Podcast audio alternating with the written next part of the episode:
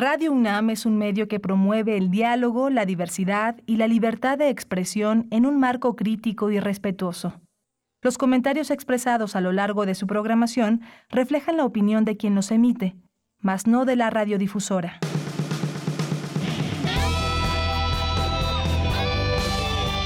Prisma RU. Relatamos al mundo.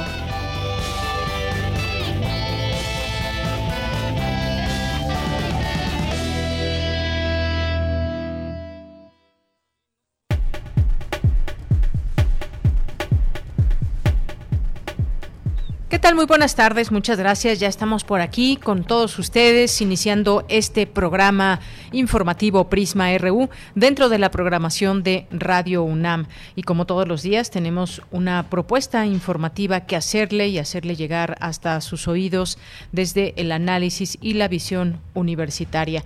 Pues muchas noticias que hay el día de hoy, no todas las podamos, eh, las podremos compartir, pero pues eh, sin lugar a dudas el tema de los familiares de desaparecidos que hubo eh, que se manifestaron en dos entidades es importante de destacar. Ayer comentábamos Día de las Madres, pero también para muchas madres no hay mucho que festejar cuando tienen a familiares desaparecidos. Y el caso último también que se dio de esta desaparición de jóvenes que posteriormente pues aparecieron eh, eh, a aparecieron sin vida y que pues bueno fue una situación muy muy lamentable en donde pues desde el viernes un comando se los lleva.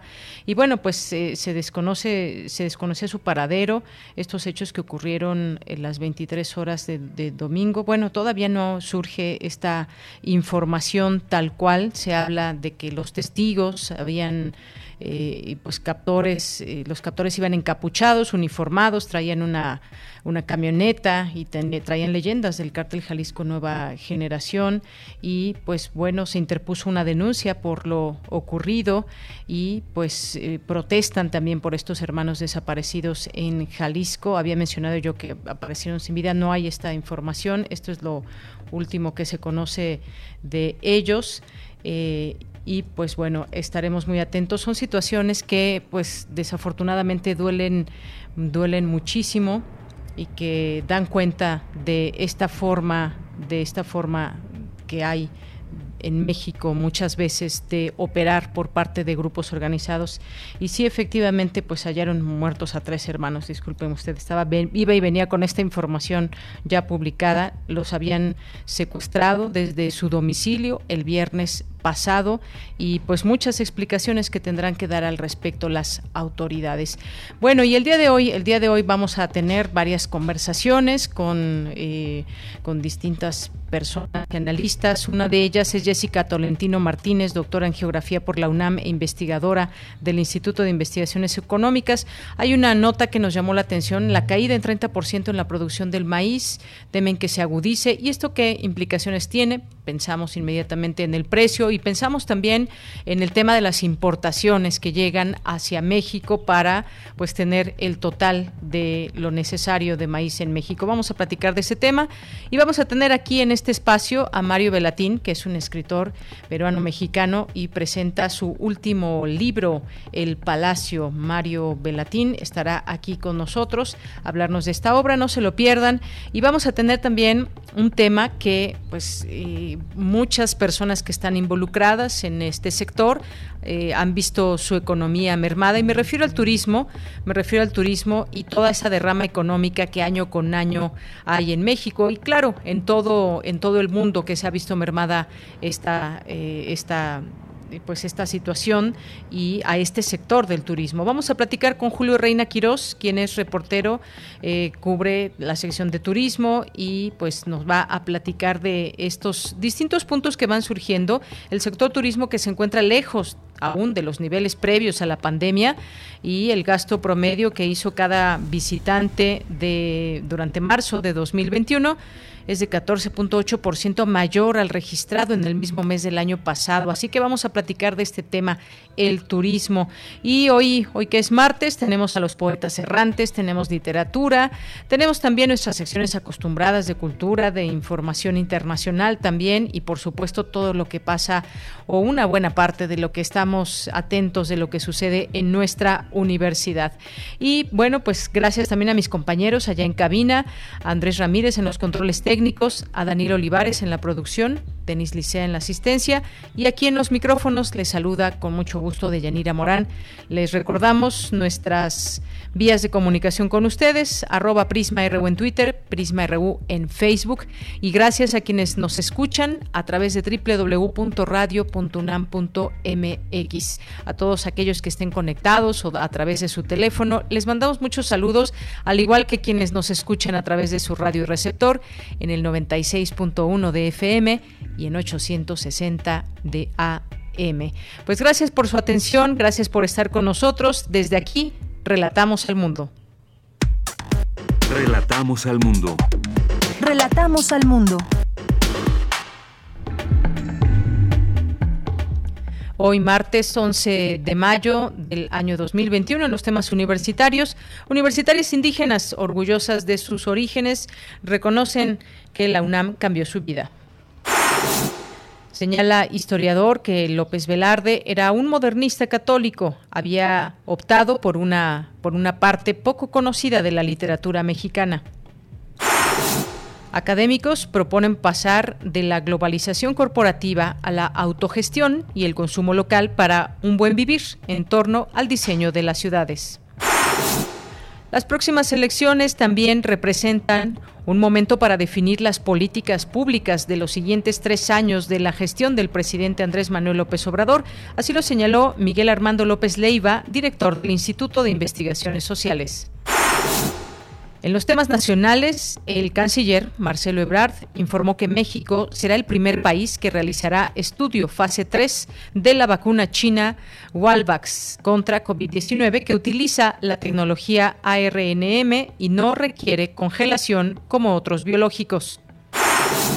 El presidente Andrés Manuel López Obrador confirmó que Estados Unidos solicitó a la Unidad de Inteligencia Financiera información de personas que se presume han cometido el delito de lavado de dinero. Entre ellas se encuentra el gobernador de Tamaulipas, Francisco Javier Cabeza de Vaca. La Fiscalía General de la República pidió a la Interpol girar una ficha roja para localizar y detener al escritor y diplomático Andrés Isaac Roemer, quien se encuentra en Israel y contra quien existe una orden de aprehensión por su presunta responsabilidad en el delito de violación las labores de limpieza de la denominada zona cero, donde hace ocho días colapsó un tramo del viaducto elevado de la línea 12, iniciaron este martes. Sin embargo, las traves de acero no serán removidas hasta tomarse muestras para analizar en el laboratorio. En los temas internacionales, The Washington Post designó a la periodista Sally Busby como directora editorial, convirtiéndola en la primera mujer que dirigirá la redacción del diario estadounidense. La Cámara Baja del Parlamento ruso examinará una propuesta de ley que prohíbe a las personas implicadas en organizaciones clasificadas como extremistas ser elegidas diputados, un texto dirigido contra los partidarios del opositor Alexei Navalny.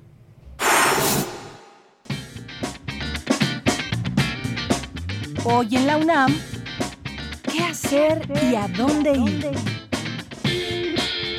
Cultura UNAM organiza la charla Madres Artistas, que contará con la participación de creadoras escénicas del proyecto Acción más Aislamiento, ocho poéticas de crianza, quienes compartirán en piezas de videoarte la reconfiguración de sus maternidades y creaciones artísticas durante la pandemia. La cita es hoy, en punto de las 19 horas, a través de las redes sociales de Teatro UNAM.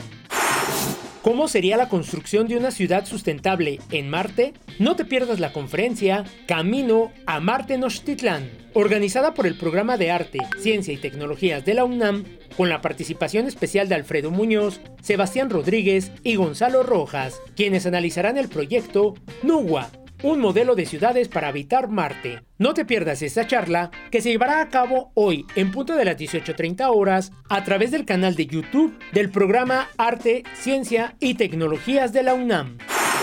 No te puedes perder una entrega más de la serie Foro de la Mujer, que en esta ocasión nos presenta el capítulo Yo, tu madre, con la participación especial de la periodista y escritora francesa Christian Collange, quien hace más de 30 años publicó el libro Yo, tu madre, en el que a partir de su propia experiencia y la de muchas otras familias, aborda una situación que sigue siendo vigente hasta nuestros días, la posadolescencia de los hijos, esa etapa en la que padres e hijos comparten el mismo techo, pero tienen vidas diferentes. No te pierdas este capítulo que se transmitirá hoy en punto de las 17 horas por nuestras frecuencias 96.1 de FM y 860 de AM.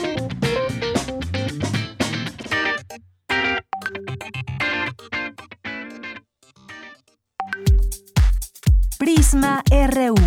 Relatamos al mundo.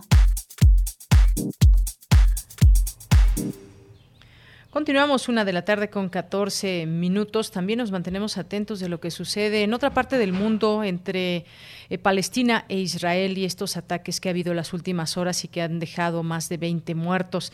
Y bueno, pues aquí en México estamos atentos a todos los días al número de vacunas que van llegando al país, cómo se van distribuyendo al interior, así como las cifras que dan a conocer las autoridades. Y es que este martes llegó a México un nuevo lote con 585 mil dosis de la vacuna Pfizer procedente procedente de Michigan, Estados Unidos. Eh, mientras tanto, el gobierno federal informó que las mujeres embarazadas serán vacunadas contra la COVID-19. El proceso será independientemente de su edad y serán candidatas a recibir la vacunación a partir de la semana 9 del embarazo. Y por su parte, la secretaria de Educación Pública, Delfina Gómez, informó este martes que el 17 de mayo iniciarán las clases presenciales en Coahuila Huila el 24 en Chiapas y en Veracruz, además de que Nayarit y Tamaulipas se encuentran en este proceso. Recordó también que Campeche ya inició con el proceso de regreso a clases presenciales. Y bueno, pues estos son los estados que están próximos al regreso a clases, todos estos estados en semáforo verde y como ya vimos en su momento en Campeche, pues con todas las posibilidades de regresar de manera segura con el uso de los elementos como el, cubrebocas, como las caretas, el, lavado de manos, tiene que haber estos elementos también en las escuelas, jabón, agua, eh, también gel, y de esta manera hay una organización a través de cada escuela en coordinación, por supuesto, con las autoridades de la Secretaría de Educación Pública. Y hasta el momento, eh, en el recuento de los números y de las personas que han fallecido, hasta hasta hoy en México suman 219.089 muertos por esta enfermedad COVID-19 y 2.533.021 casos confirmados. Continuamos. Campus RU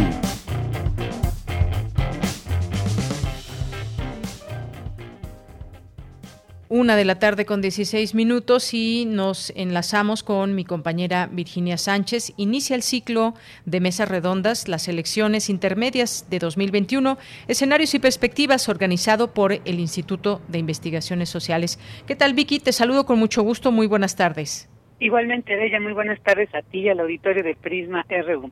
Es de suma importancia reflexionar y comentar los temas trascendentales en esta coyuntura de contienda electoral donde solo, no, solo, no solo se disputarán cargos, sino incluso hay una disputa muy clara por el rumbo, la trayectoria o la definición de las políticas públicas para los siguientes tres años de la gestión del presidente López Obrador.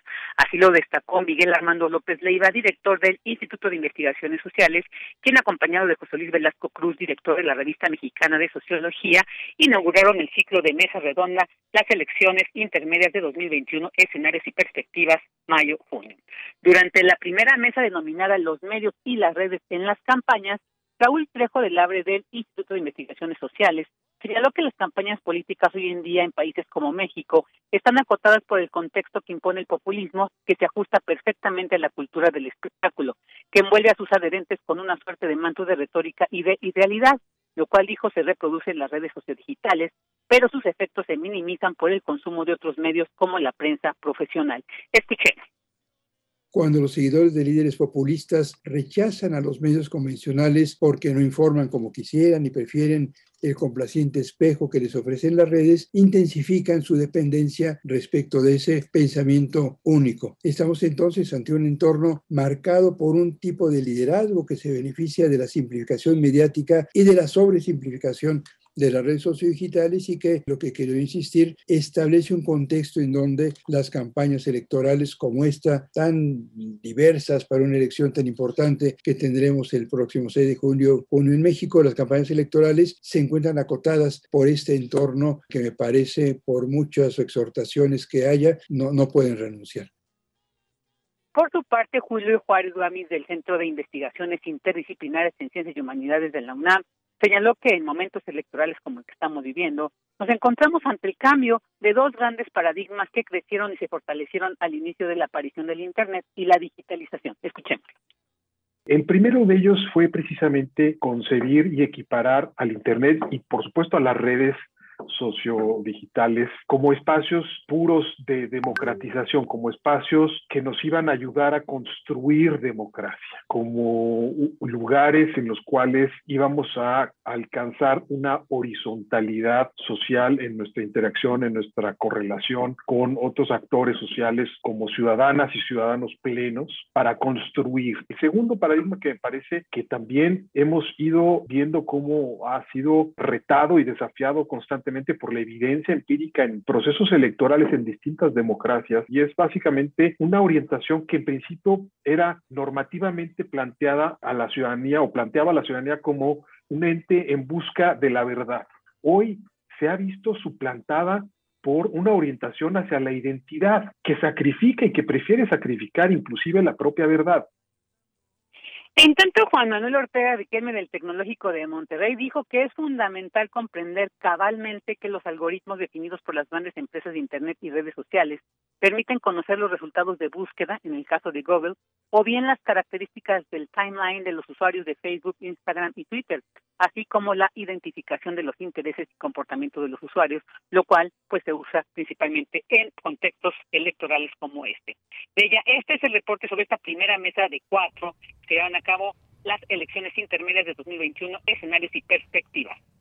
Muchas gracias, Vicky. Suena muy interesante poder seguir estas mesas redondas por los datos que pues van dando a conocer los especialistas. Muchas gracias. Gracias a ti, Buenas tardes hasta mañana. Hasta mañana, muy buenas tardes. Pues sí, no son solo cargos, sino saber cómo queda la configuración política en el país, a quien se le da también ese, ese poder de hacer con respecto también a mayorías, con respecto también a quién va a gobernar, qué partido u otro va a gobernar en los 15 estados que están en disputa, así como pues eh, también el nivel de campañas que estamos eh, viendo, muchas veces donde se sacrifica la verdad y, y de pronto pues nos llegan muchas reflexiones como ciudadanos Estamos de pronto repitiendo esa historia donde se vota o por partidos o se vota por eh, personajes y solamente que nuestro voto lo ejercemos y posteriormente pues se queda un gran vacío en el seguimiento que debemos dar a esa personas o eh, persona por la que hayamos votado.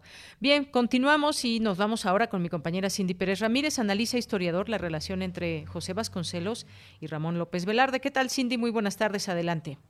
¿Qué tal, Deyanira? Muy buenas tardes a ti y a todo el auditorio de Prisma RU. Como parte del ciclo organizado por el Colegio Nacional Cultura y Revolución a 100 años de la fundación de la CEP y la muerte de Ramón López Velarde, el historiador y crítico literario Christopher Domínguez dijo que el contacto entre Vasconcelos y López Velarde fue episódico pero definitivo para la cultura mexicana del siglo XX. Aunque se conocieron poco, José Vasconcelos fue quien, ante la muerte de Ramón López Velarde, tomó la suave patria e intentó convertirla en el poema nacional de la Revolución Mexicana. A los gobiernos de la Revolución Mexicana, al nacionalismo revolucionario, no le causaba ningún problema festejar a López Velarde ni mandar recitar en todos los municipios de la República la suave patria. Pues es un poema que nada tiene que ver con la retórica del nacionalismo revolucionario. Es más, es anterior a que esta retórica, que fundamentalmente se crea en el cardenismo, se imponga. Es un poema nostálgico y es un poema, en mi opinión, de un derrotado. Él está hablando en la suave patria del México que él ha perdido por la Revolución Mexicana. López Velarde es, en mi opinión, un falso poeta nacional o un poeta nacional que fue irresponsablemente investido como tal precisamente porque no causaba mayor daño. El especialista también se refirió a la raza cósmica de José Vasconcelos, que viene un poco de la observación de los y las brasileñas. Era una especie de eugenesia positiva, una afirmación del mestizaje. Y Vasconcelos tuvo una larga vida tuvo ese largo y lamentable episodio nazifascista del, y más en la Guerra Fría escribió un espeluznante artículo que se llama La bomba H, 1950 me parece, en que Vasconcelos dice literalmente, prefiero ver a mis hijos inmolados en el fuego atómico que ser víctimas del ateísmo soviético. Este Vasconcelos, que apoyó a todos los dictadores impresentables de nuestra América, curiosamente también a Fidel Castro, entonces, estos dos católicos, estos dos personajes absolutamente imprescindibles de la cultura de la Revolución Mexicana, Ramón López Velarde y Vasconcelos, el fundador de la Secretaría de la Educación Pública, coinciden en algo que a mí me sigue pareciendo muy hermoso. Ambos trataron de lavar la Revolución Mexicana de ese inmenso pecado de sangre que fue. Deyanira, hasta el 14 de mayo se, se llevarán a cabo conferencias, mesas redondas y una lectura dramatizada como parte del ciclo Cultura y Revolución a 100 años de la fundación de la SEP y la muerte de Ramón López Velarde. Esta es la información.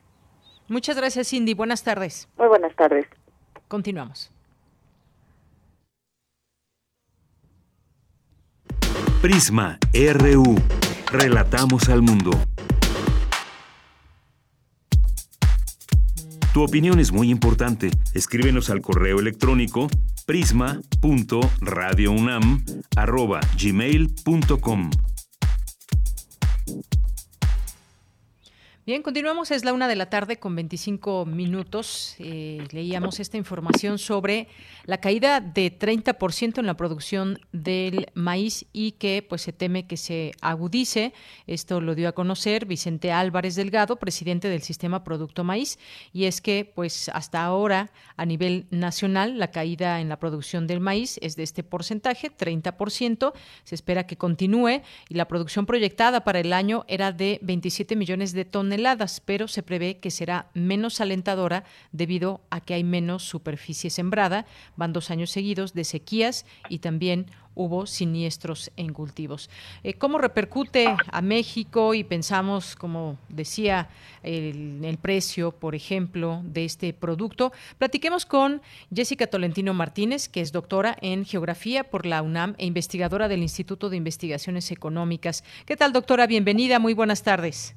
Hola, muy buenas tardes, Deyanira. Qué gusto estar con ustedes platicando.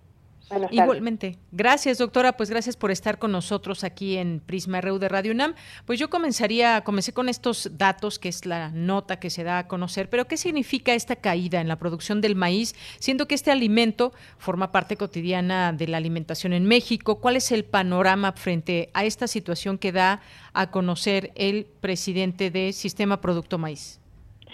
Sí, eh, bueno, pues la situación no, las expectativas no son nada alentadoras.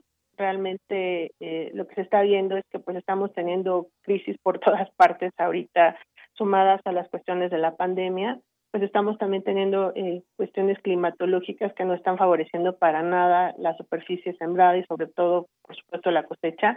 Pero sí quisiera referirme un poco, ir un poco más atrás, Yanira, para comentar, ¿no? Que esta no es una situación que se esté dando o se esté originando en estos momentos, sino es una cuestión ya que se da desde mediados de los 80, cuando hay toda esta cuestión de, de pues ya de abandono al campo, no hay una, una este, paralización de este programa que era de este ay perdóneme ahorita se me están viendo las las ideas de este eh, programa que era de sustitución de importaciones no que a final de cuentas pues colocó a México en una en una como un ejemplo, ¿no? De producción agroalimentaria en el país. Entonces, desde entonces hemos visto que bueno han ido disminuyendo no cada vez más la producción no la superficie sembrada no por supuesto la cosecha de estos de estos este alimentos.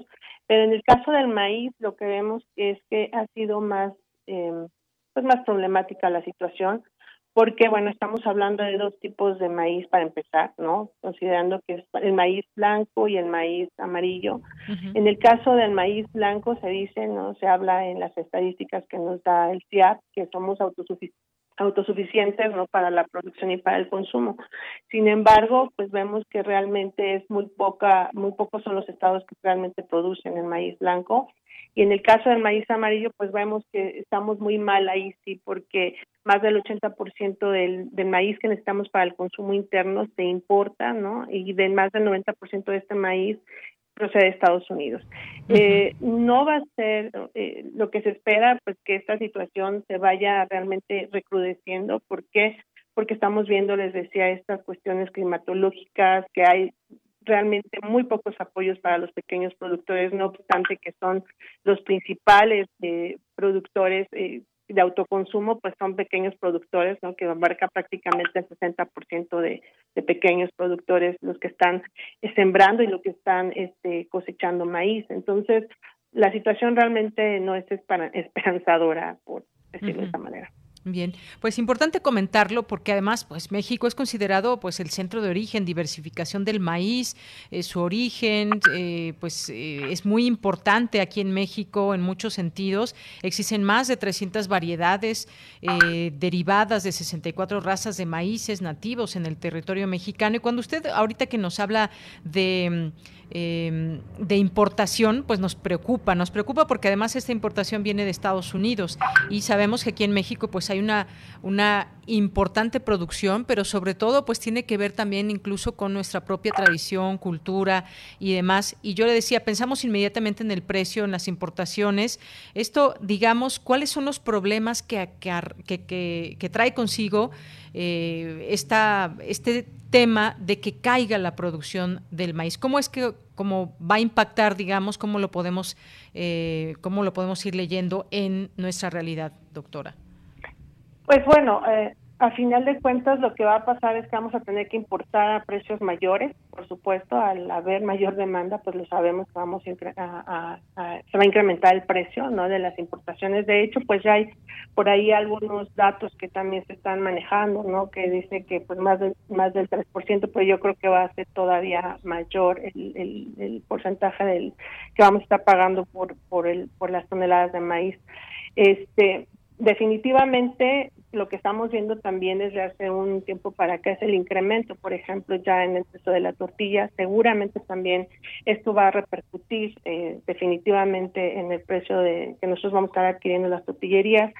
Si bien se habla, ¿no? De, por ejemplo, de ese tipo de, de maíz que se supone que es el que tendríamos que estar consumiendo el maíz para destino consumo humano, eh, que sería el maíz blanco, realmente hay un 4% sí, eh, que nos dicen las estadísticas, pero en la realidad es muchísimo más, ¿no? El que estamos este, ocupando para, para las tortillerías, entonces va a afectar directamente en el bolsillo de los, de los, de todos los mexicanos. Definitivamente eso va a pasar. Y lo hemos estado viendo eh, en los últimos tres, cuatro meses, ya, de hecho. Y hay un dato también dentro de toda esta información que ha surgido, doctora. Al año se cultivan 7 millones de hectáreas, de acuerdo con la Secretaría de Agricultura, y el próximo año, según este dato también que se daba a conocer eh, de Álvarez Delgado, es que el próximo año eh, habrá menos, menos inventarios de maíz, las tierras quedarán ociosas, que es una manera de expresar que están dañadas, porque el productor también está descapitalizado. Y entonces, pues, nos viene a la mente cómo cómo vendrá ese apoyo o qué hay del estímulo a la producción, estos siniestros por sequías, por heladas, se habla de que los productores pues incluso cayeron muchos en, carteras vencidas, hay descapitalización, lo que se llama y ese término que implica que pues no hay forma de reactivar esta, esta producción, eh, fertilizantes, apoyos eh, técnicos eh, que hacen falta. ¿Cómo, ¿Cómo podemos eh, o qué se puede decir de todo esto? ¿Qué hay del apoyo que tiene que venir también de parte de las autoridades y las instancias específicas en esto. Sí, aquí lo, lo podemos ver desde dos este, vertientes, ¿no? Desde uno que realmente no se ha visto el impacto o el apoyo que debía de haber tenido este programa de precios de garantía, ¿no? Para empezar, que sería como uno o ha sido como uno de los grandes estandartes del gobierno federal, que pues no se ha visto tan realmente reflejado. Inclusive por ahí encontramos eh, información, ¿no? De que nos dice que están teniendo muchas dificultades también para eh, los pequeños productores lograr la calidad, ¿no? Que necesitarían para estar realmente acopiando estos productos. Eso sería por un lado y por el otro, pues realmente eh, no nada más pensemos en el maíz, o sea, no nada más es el maíz en el cual tiene eh, superficies siniestradas o este o tiene eh, carencia de eh, hídrica, ¿no? también hay otros productos, el, el frijol, el trigo, realmente va a haber muy poca es, la, la situación o el panorama es muy desesperanzador porque pues aunque haya estos apoyos no van a ser suficientes, ¿no? O sea, realmente no va a ser suficiente lo que pueda dar el gobierno federal, porque pues hay varios cultivos, ¿no? Eh, de hecho, que todos los cultivos, lo que nosotros vemos, yo de hecho tengo un trabajo en el cual hice como un mapeo, ¿no? De cómo han ido disminuyendo las superficies eh, sembradas y cosechadas de los principales cuatro cultivos y pues se ve que la situación es muy problemática para los cuatro cultivos, ¿no? No nada más para el caso de maíz. Así es, este mapeo sin duda importante que nos comenta, doctora, porque pues quisiéramos también poder imaginar qué va a, suceder en próximos, pues no sé cuánto cuánto tiempo pues se tenga eh, se tenía previsto para todas estas cosechas que ya no se tendrán y de qué manera va a ir, va a ir impactando. Ya nos hablaba, por ejemplo, de ese tema del precio y cuando surgen estas eh, pues tiene que estar, digamos, la producción completa y se completa con, eh, con las importaciones. ¿Esto qué efectos tiene también? ¿Es un, eh, pues un gasto extra para México o, el hecho de que estemos importando maíz de otro país, en este caso de Estados Unidos, pues también tiene una implicación más allá de los precios y de todo esto, pues el saber que pues algo está pasando en México. Claro, no, y aparte, sabe, no nada más es una cuestión de implicación económica, ¿no? Es una eh, cuestión este, inclusive nutrimental, alimenticia. Nosotros sabemos eh, que el maíz que se importa de Estados Unidos, pues realmente es un maíz que pues es mucho, la gran mayoría del maíz que se importa es transgénico, ¿no? Tiene otras implicaciones que realmente también tienen eh, que ver con el carácter social, eh, también tiene que ver esta cuestión, no nada más de la reproducción eh, convertiva, eh, eh, productiva, perdón, la, la, reconversión productiva de estos campos, pues no nada más porque se han dado de un momento a otro, sino que tienen una implicación también histórica. O sea, estamos dejando de producir productos que realmente son importantes por productos de exportación. A nosotros si vemos a México, México es uno de los principales productos de exportación de productos como no las berries, como estos estos productos que le, eh, frutas y legumbres, ¿no? de exportación que realmente no se consumen en, nuestro país, no no se quedan aquí y se le está dando prioridad a eso que a otro tipo de, cultivos, ¿no? Entonces, tiene implicaciones en todo tipo económicas, ¿no? Nuestro bolsillo, de salud, ¿no? También, entonces, y sociales, por supuesto. Claro, doctora. Y bueno, pues para los pueblos agricultores también, bueno, el maíz no solo representa un alimento fundamental, un alimento base, eje principal de la gastronomía, sino también, pues es eh, lo tenemos que ver en este contexto, eh, un contexto eh, complejo, porque pues le repercuten desde el clima, una sequía, por ejemplo, repercuten el hecho de que no se tengan todos los, los apoyos constantes y esto puede ser una situación, le pregunto si puede exponenciarse en un futuro. Sí, por supuesto. Eh, de hecho, por ejemplo, ahorita que mencionado ¿no? que éramos la, la cuna realmente del, del maíz, así es, o sea, en México tenemos 59 variedades que son endémicas, ¿no? de todas estas que usted mencionaba. Eh, esta disminución de esta superficie sembrada que, se ha dado en estos últimos años y pues la disminución de las variedades endémicas pues va a ser una cuestión catastrófica realmente para la biodiversidad. A esto, bueno, pues se le, como usted menciona, pues se le suma, ¿no? Otro tipo de, pues, de importaciones y de cosas que nos vamos a tener que estar enfrentando nosotros pues, como país, como consumidores también. Claro. Eh, doctora, hábleme un poco de este mapeo que ya nos que ya nos mencionaba. Sabemos que hay pues distintos lugares y zonas en México donde pues eh, se presentan mayores vulnerabilidades. Leía yo, por ejemplo, que el caso de Guanajuato, Querétaro, eh, incluso Sonora se presenta esta mayor vulnerabilidad. hay otros lugares también donde hay vulnerabilidad media. ¿Cómo digamos cómo se va clasificando este mapeo?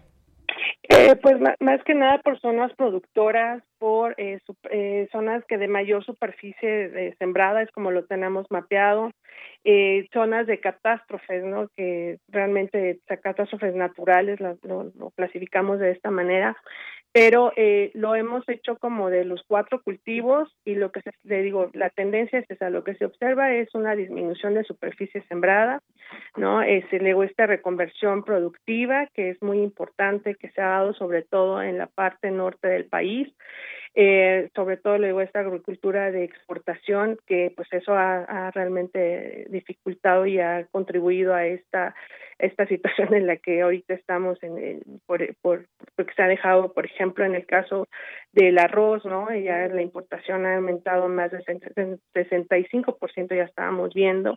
Este en el caso del trigo también se ha disminuido muchísimo la la, la superficie no este sembrada por supuesto la, la cosechada también no en el caso del frijol no es tanta la, importación, realmente es muy poca la importación, es de menos del 20%, de, perdón, del 2%, pero eh, lo que hemos visto es que la superficie sembrada también se ha disminuido mucho. Esto también tiene que ver con el consumo de la gente. También la gente ha estado disminuyendo este el consumo de, de del frijol, por ejemplo. Bien, ese dato es muy importante porque, pues, como, como eh, si acaso está cambiando nuestra nuestra alimentación, tenemos estos granos, como usted mencionaba, el arroz, el frijol, tenemos, eh, eh, pues, estos elementos, el, el maíz, pero quizás, pues, estemos, digamos, un tanto cambiando también la alimentación o, pues, esta este menor consumo. ¿Cuáles pueden ser estas estas razones? Así es, sí, lo que se observa y lo que, bueno, han estado viendo los que también se dedican a, a los temas de, pues, de la alimentación, de la nutrición, es que sí hay un cambio, ha habido un cambio de estos consumos de, de, alimentos que eran, pues, realmente tradicionales o que nosotros le llamamos alimentos procedentes de la milpa, ¿no? Este, el maíz, el frijol, eh, quelites, habas, etcétera, ha ido, ya realmente ha ido abandonando, no, no totalmente, pero se ha disminuido lo que vemos sobre todo es eh, en las grandes ciudades se observa esto, ¿no? Porque realmente la situación, la vorágine con la que vivimos, pues normalmente la gente pues prefiere o opta por alimentos que pues tienen menor calidad eh, nutricional, pero pues son de fácil acceso. Eh, realmente eso es lo que se ve, eh, pero sí los datos sí arrojan que pues estamos dejando de consumir, digo, en este caso particularmente el frijol, ¿no? En el caso digo, del arroz, eh, en el caso del arroz es impresionante también cómo se han incrementado las importaciones, es muy impresionante, ¿por qué? Porque pues tenemos en, en México, por ejemplo, una denominación de origen, ¿no? Que tenemos un, uno de los mejores productos, ¿no? De, en el mercado, y pues realmente no se le da ni la promoción ni el apoyo necesario.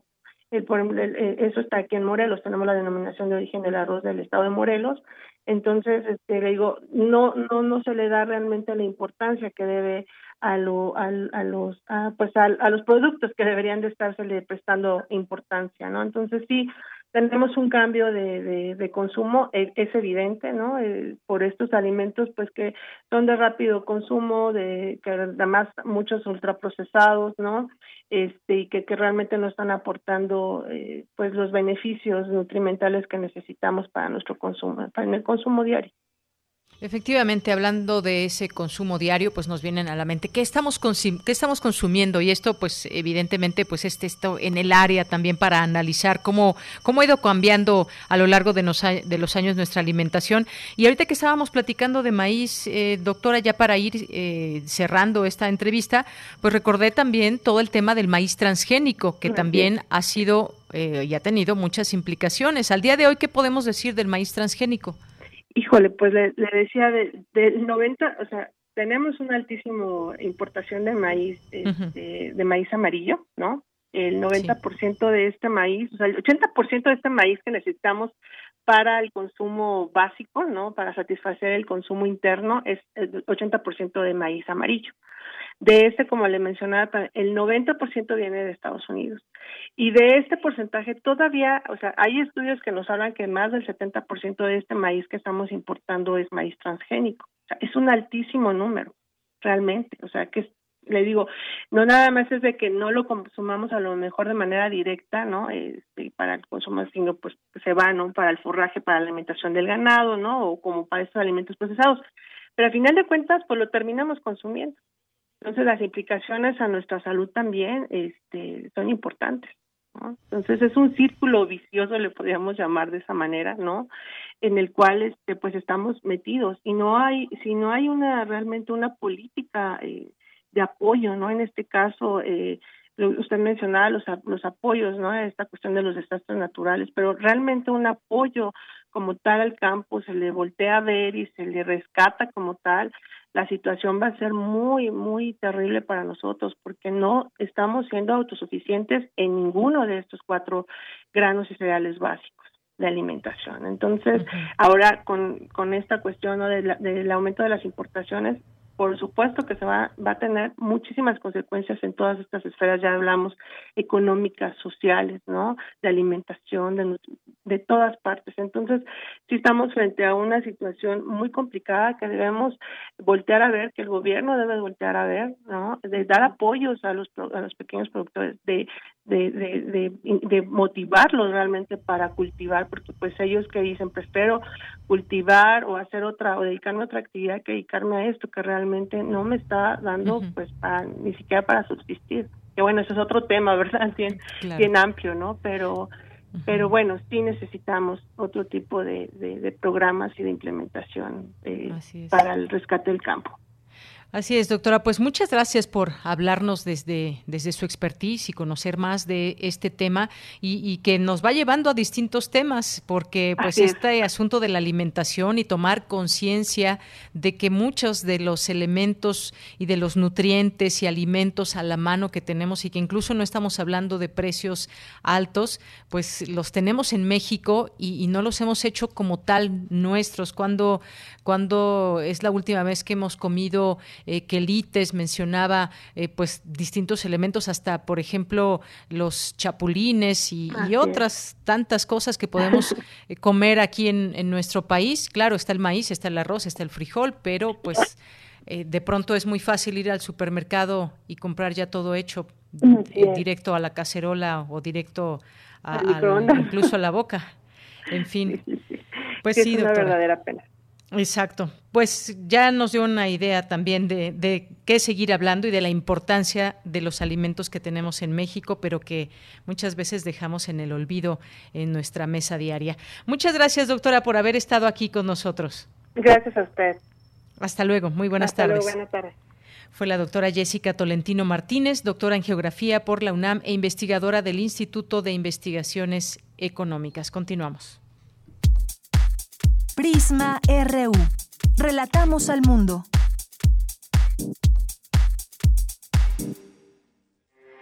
Porque tu opinión es importante, síguenos en nuestras redes sociales, en Facebook como Prisma RU y en Twitter como arroba PrismaRU.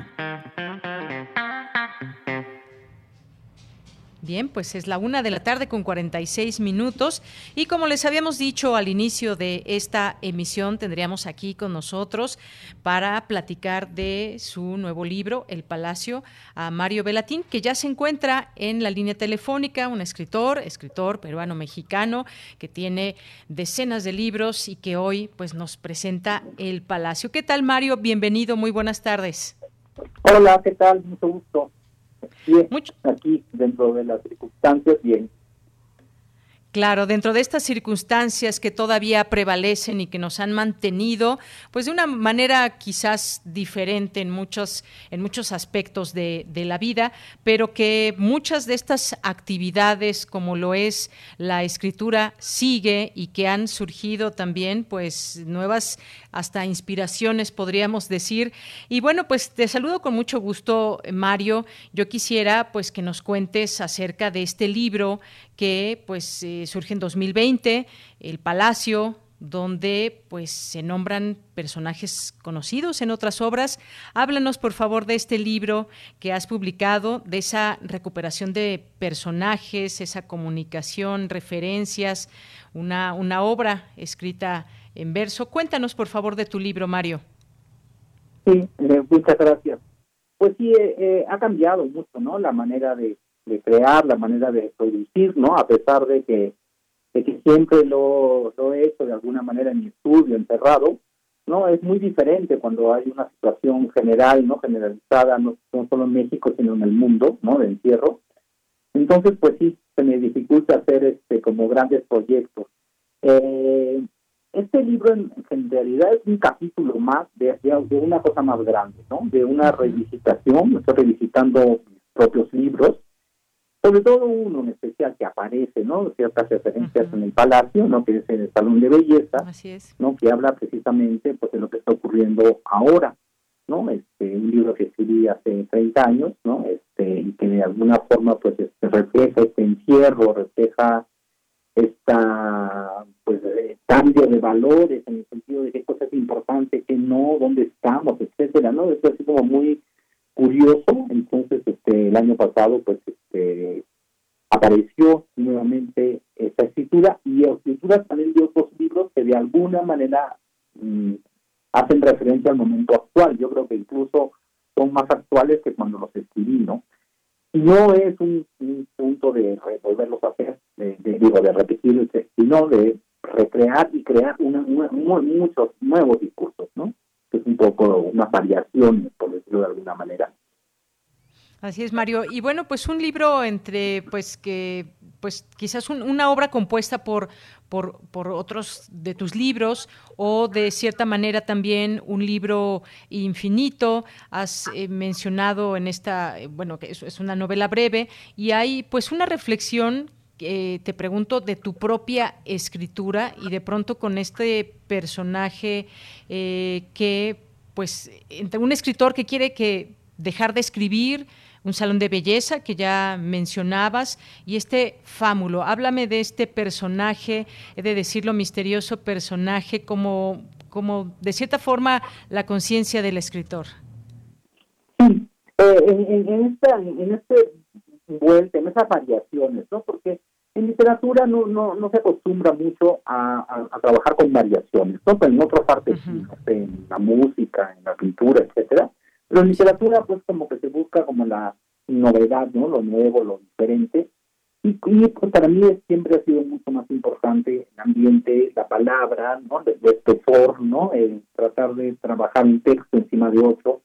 Eh, eh, y este personaje siempre estuvo presente, ¿no? Medio oculto. Este, aquí se llama el fámulo, y en un libro anterior se llama el Kafka Carabeo, ¿no? Que de alguna manera es como una suerte como de de Sofía, ¿no? Del escritor, una especie de, de diablo maligno, ¿no? Que es el que te lleva a la escritura.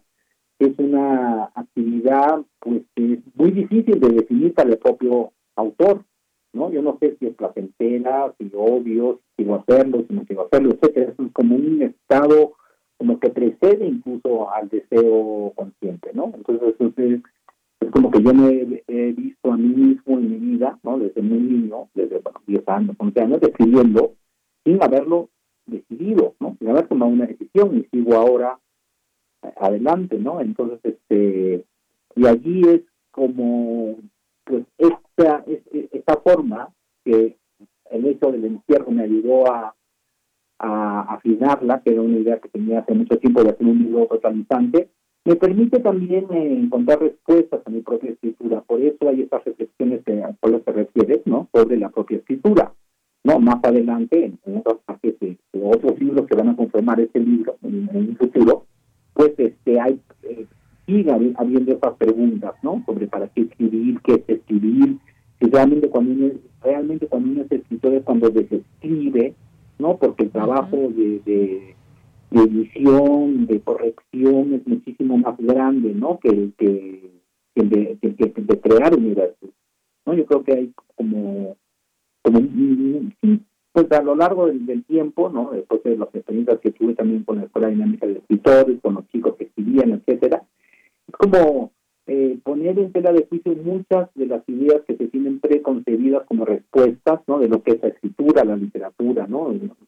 Entonces, esto es un libro de preguntas en realidad y, bueno, pues sí, en este, este largo monólogo de alguien que discute consigo mismo el sentido de su obra y mientras repite que o va escribiendo que no va a escribir más. Y esto que mencionabas tú de que pues desde los 10 años escribes, escribes y escribes y, también nos llevas, nos llevas, me gustaría preguntarte esto por esos algunos datos autobiográficos con este tema de pues plantearse de pronto cuando un escritor que escribe tantos libros, ¿cuándo dejará de escribir?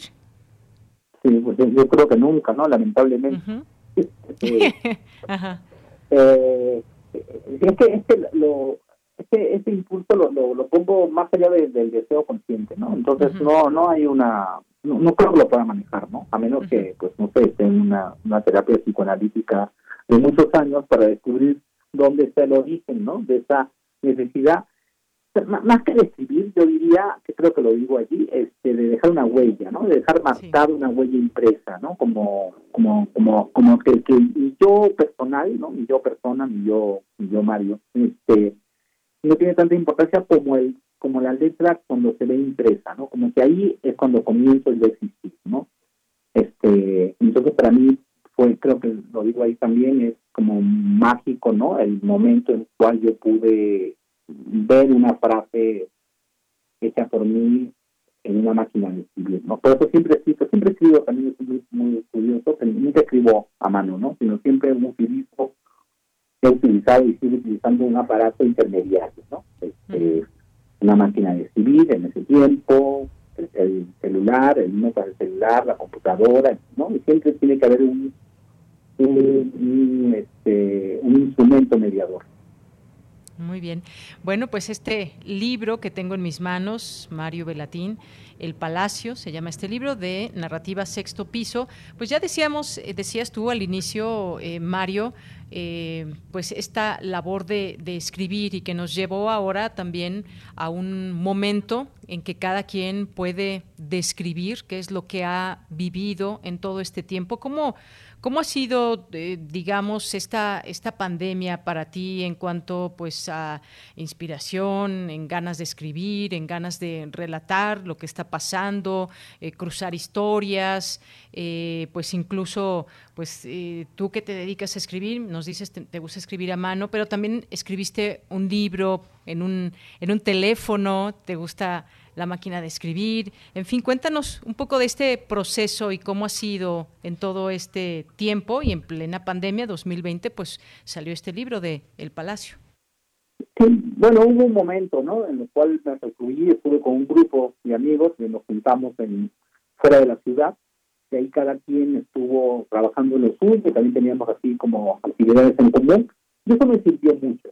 Pero actualmente, pues no sé, hay como una especie de letargo, de espacio raro, o sea, sigo, sigo escribiendo, pero pero como cosas muy sueltas, ¿no? Como, como muy este, dispersas, eh, que siempre lo he escrito de esa manera, y todavía no hay el momento, yo creo que cuando pase ya esta, la parte crítica no mundial de la pandemia, yo creo que va a ser el momento en el cual voy a rearmar no todos estos textos que están sobrepuestos, que están este que, que de alguna manera están vinculados, pero muchos de ellos de manera un tanto misteriosas incluso para mí. ¿no? Y entonces, eh, eh, yo, que es en el momento que yo creo que uno es escritor, ¿no? cuando empieza a descifrar su propia escritura. ¿no? que es un poco esa la idea, ¿no? de que vuelvan cosas de antes, o en el mismo, eh, en, en, en, la misma escritura poder encontrar redes, ¿no? Este, que haga un todo de algo que aparentemente pues es algo muy fragmentado, pero que no lo es. Bien. Y pues, también sí, sí, sí, Mario. Esto de versos también, es que no son versos, ¿no? Es una prosa, ¿no? Por eso es la primera página que está escrita a máquina, ¿no? Con un bloque. Es una prosa que no la presento de manera habitual como fue escrita, ¿no? Que es un bloque cerrado, ¿no? Porque puede ser muy asfixiante. Entonces estoy cortando las frases que da la impresión de que fuera un largo poema también, porque jamás me, me atrevería un poema. Así es, esta, así es como, como describes este, este libro, cómo lo, eh, lo encontramos y que pues es una, una lectura, una lectura muy pues que nos lleva, nos lleva rápido, pero de pronto pues también a regresarnos a, ciertas eh, partes, eh, comprender esos, este, este diálogo que hay y que así lo empiezas. ¿Quién es el fámulo? Un ser ausente, algo que, algo que irrumpe en estos trances de abandono. Bueno, así es como comienza este libro que les recomendamos a nuestro público que en este momento nos esté escuchando y que pues eh, el, autor Mario Velatín, que nos él mismo nos ha presentado aquí, pues esta posibilidad también de entender qué hay en este libro y que es quizás un poco también decirlo como el principio de otros, Mario. Sí, y forma parte de, de otros hitos. Y también eh, esa idea de, de, cortar la prosa, de presentarlo de esa manera, yo creo que da la, la, la, oportunidad de un lector de no seguir el rigor de la prosa, ¿no? De, ser una pasión, entrar y salir del libro de muchas maneras, ¿no? Que yo, yo creo que lo permite, ¿no? Y poder cada quien también empezar a construir su propio palacio, ¿no? Porque el palacio son muchas cosas y ninguna. Muy bien. Pues Mario, un gusto que hayas estado aquí con nosotros en Prisma RU de Radio UNAM. Gracias por esta conversación, esta plática. Yo sé que eres un gran, gran conversador, pero bueno, el tiempo nos limita en la radio. Así que muchas gracias. Muchísimas gracias a ti, señorita. Hasta luego. Hasta luego. Claro que sí. Hasta luego, Mario Velatín, autor de El Palacio. Lo encuentran bajo el sello de narrativa Sexto Piso. Bien, pues ya casi son las dos de la tarde, así que tenemos que irnos al corte para regresar a la segunda hora de Prisma RU. Tu opinión es muy importante. Escríbenos al correo electrónico prisma.radiounam@gmail.com.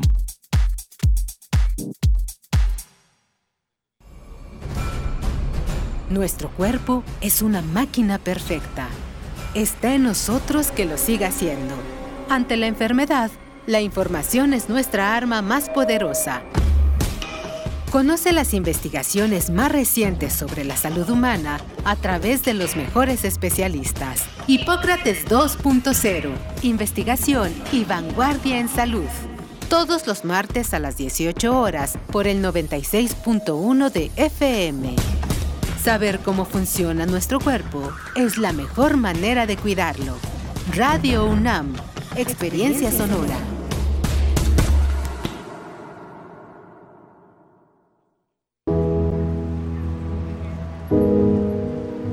En el México de antes nos tenían de rodillas. Hoy, todos los mexicanos hemos empezado a levantar la frente. Nos estamos poniendo de pie. Para eso luchamos, para eso existimos y a este cambio ya nadie lo detiene. En el PT somos un grupo de hombres y mujeres que defendemos esta causa. Vota por el PT. El PT está de tu lado. En el PRI queremos que México crezca que las mujeres vivan seguras, que los jóvenes sigan estudiando, que las y los mexicanos tengan salud, medicamentos y estabilidad. En el PRI trabajamos por las mujeres, por los jóvenes, por los estudiantes, por los adultos mayores, por las familias de México. PRI, el Partido de México. Hoy me vi al espejo y me di cuenta que soy fea. Nunca voy a tener novio. Mis amigas hablan de sexo y fiestas y a mí apenas me dejan salir a la tiendita. yo también quiero vivir. ¿Qué pasa en nuestro cuerpo durante la adolescencia? Sintoniza la serie. Hay química entre nosotros. Hay química entre nosotros. Historias que pueden ser la tuya.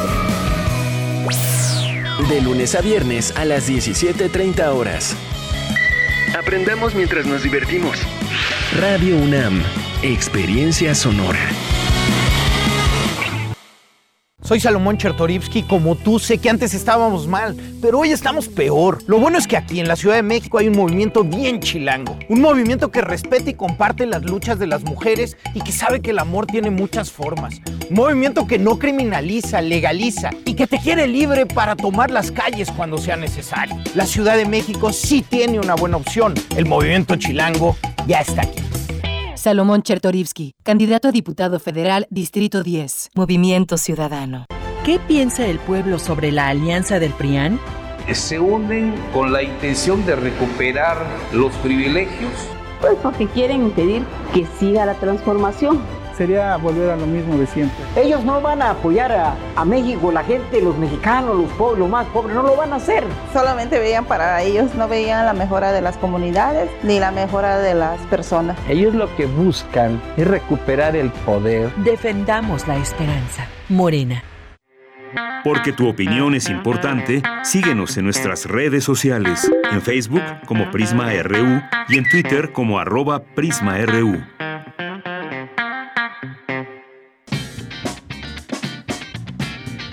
Mañana en la UNAM, ¿qué hacer y a dónde ir? La Orquesta Sinfónica de la UNAM ofrecerá un concierto este próximo sábado 15 de mayo como parte de su ciclo sinfónico. No te pierdas este recital especial que tendrá como director huésped a Elim Chan. La cita es el próximo sábado 15 de mayo en punto de las 20 horas a través de las redes sociales de Música UNAM. Recuerda que del 20 al 30 de mayo se llevará a cabo el Festival de Arte y Ciencia El Alep, que en esta ocasión tendrá como tema central Fronteras de la Medicina. Te recomendamos la charla entre Eugenia Vargas y Javier Contreras, quienes analizarán la experiencia del cuerpo desde la enfermedad y cómo se recupera nuestro organismo desde la acción creadora. La cita es el próximo 22 de mayo en punto de las 17.30 horas a través del sitio culturaunam.mx diagonal El Alep. El taller coreográfico de la UNAM te invita a revivir las diferentes actividades que se desarrollaron como parte del Día Internacional de la Danza. Disfruta de la propuesta multimedia Al aire, solos y duetos en CEU.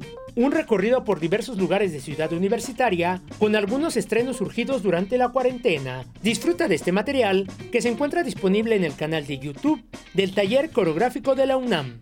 Y recuerda, aún nos mantenemos alerta por la contingencia sanitaria. No bajes la guardia frente a la COVID-19. Para Prisma RU, Daniel Olivares Aranda.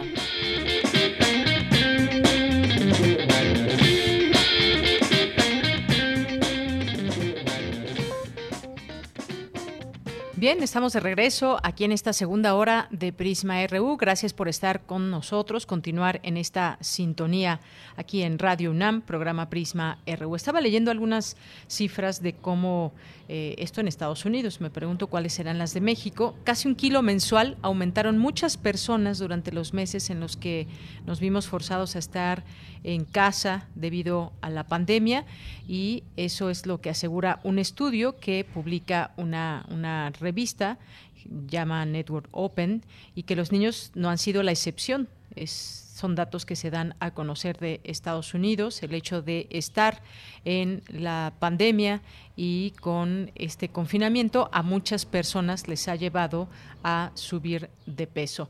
Y bueno, pues eh, datos que es interesante eh, compartir y pues son parte de lo que nos ha dejado esta pandemia, así como muchas y tantas otras cosas. Podríamos hacer una lista, adicción a las tabletas, eh, y bueno, pues sin duda eh, quizás un cambio de alimentación y tantas, tantas cosas. En fin, bueno, pues gracias por a todas las personas que nos están escuchando y nos están escribiendo, como Rutilio, que nos hace llegar este mensaje vía Facebook. Nos dice un año complicado de aprendizaje, gracias por informar. Y bueno, también nos dice, eh, ya comenzaron las lluvias, el campo lo necesita, Un saludo muy especial nos manda Rutilio. Muchas gracias y muy buenas tardes. Gracias. Aquí recibimos su mensaje a través de Facebook, así nos encuentran en esta red social como Prisma RU. Y pues gracias aquí a Abel Fernández también nos dice, yo afortunadamente me mantengo delgado. Sí, también importante hacer ejercicio aún en casa. Hay muchas formas de hacer ejercicio. Podemos acompañarlo con algún eh, video que podamos ver. Hay tantas cosas en, Internet que podemos ayudarnos de ello y con elementos que incluso podemos tener en casa si por ahí teníamos alguna, alguna cuerda para brincar, eh, pues también algunas pesas y demás, o algunos otros elementos.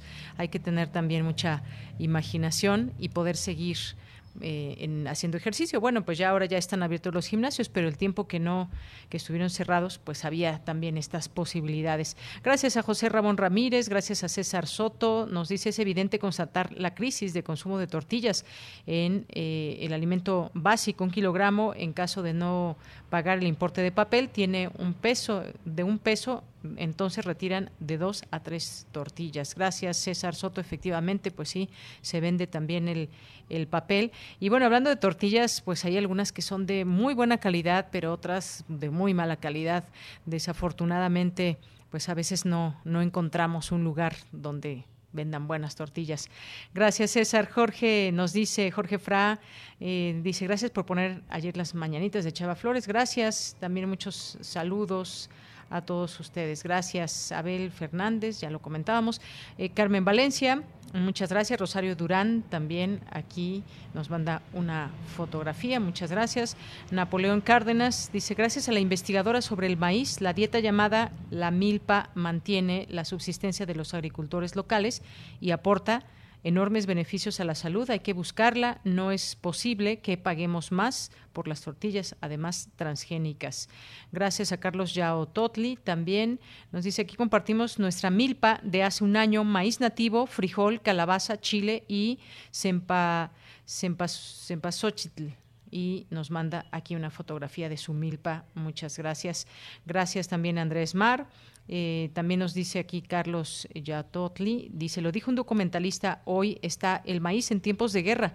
Llamar a hacer la milpa, nuestro sistema de cultivo milenario, defender así el maíz nativo y otros productos en peligro como el frijol y dejar de dar prioridad a la producción en monocultivo con variantes mejoradas. Gracias también a Guerrero que nos escribe, a Juanjo M, Alejandro Cardiel, también aquí con un GIF del maíz y hablábamos de los distintos tipos que, que hay de maíz en México. Eh, también gracias a Juan Antonio Vázquez. Eh, nos saluda también Alex Jardiel desde la oficina. Dice cada vez más normal y bueno, pues ahí con un, un traje todo protegido en un GIF que nos manda. Nani Jazz también, eh, nuestros amigos del PUIS UNAM, Salma Vargas, Mario Navarrete, muchas gracias. A Paloma G. Guzmán, Mario Navarrete también, Jean-François Charrier, y a todos ustedes que aquí nos van escribiendo. Los leemos siempre y nos da muchísimo gusto. Gracias a Alfonso Dalba Arcos también que nos escribe por aquí. Bien, pues nos vamos a la información en esta segunda hora de Prisma RU. Nos vamos con Dulce García. Académicos proponen diseñar ciudades basadas en autogestión y consumo local. Adelante, Dulce, muy buenas tardes. Así es, Deyanira, muy buenas tardes aquí al auditorio. Deyanira, mayor aprovechamiento del espacio público Pasar de la globalización corporativa a conceptos de cómo vivir mejor y hacer efectivo el derecho de la población a la infraestructura convencional son parte de las necesidades de las grandes ciudades. Así lo señalaron diversos expertos durante el cuarto módulo del Seminario Internacional Tópicos de la Frontera en Sustentabilidad 2021, en donde Loreta Castro Reguera, académica de la Facultad de Arquitectura, señaló que la mitad de la humanidad, es decir, 3.500 millones de personas, viven en ciudades, cifra que en nueve años aumentará a 5.000 millones aproximadamente. Imagínate qué cantidad de Yanir. Entonces, este futuro no está muy lejano y por eso se tiene que, que planear la forma en la que se están construyendo las urbes de otra manera. Vamos a escuchar lo que dijo la académica donde la mayor parte de la expansión, el 95% de la expansión de los terrenos urbanos tiene lugar en el mundo en desarrollo, o sea, en ciudades de formación rápida y no necesariamente planeadas, sabiendo que 883 millones de personas viven en barrios marginales o en ciudades informales, la mayor parte en Asia, pero muchas también en, en Latinoamérica. Estamos convencidos de que el espacio público, más allá de ser un sitio necesario para la recreación y el esparcimiento de los habitantes de la ciudad, también tiene, digamos, incluidas toda otra serie de potenciales que no necesariamente han sido explorados a fondo, como esta posibilidad de ser una infraestructura y a través del interés que las infraestructuras eh, tienen para la comunidad. Y bueno, Deyanira, la experta añadió que dicha situación conlleva otras necesidades como la de un mejor aprovechamiento y distribución del agua. En el caso de México, dijo que las inundaciones, así como la urbanización del suelo permeable obstruyendo la infiltración de agua al subsuelo, son temas recurrentes en la Ciudad de México en grandes infraestructuras como la del túnel emisor Oriente, considerado el drenaje más grande del mundo. Este encuentro fue organizado por la Coordinación Universitaria para la Sustentabilidad de la UNAM y en él estuvo presente también Omar Macera, quien es académico de dicha entidad universitaria y quien dijo que a pesar del progreso tecnológico y de la visión de la tecnología como una vía de salida a las problemáticas de las urbes, en realidad existen muchas promesas incumplidas. Vamos a escuchar. Pues las innovaciones ecotecnológicas pues buscan ser una, una forma de pronunciar, ¿no? De pronunciar un mundo más sustentable, de construir otro imaginario, ¿no? Donde realmente nos paremos de frente y digamos no al consumismo, a la desigualdad, a la pobreza aberrante, al dispendio, a la cosificación de las personas.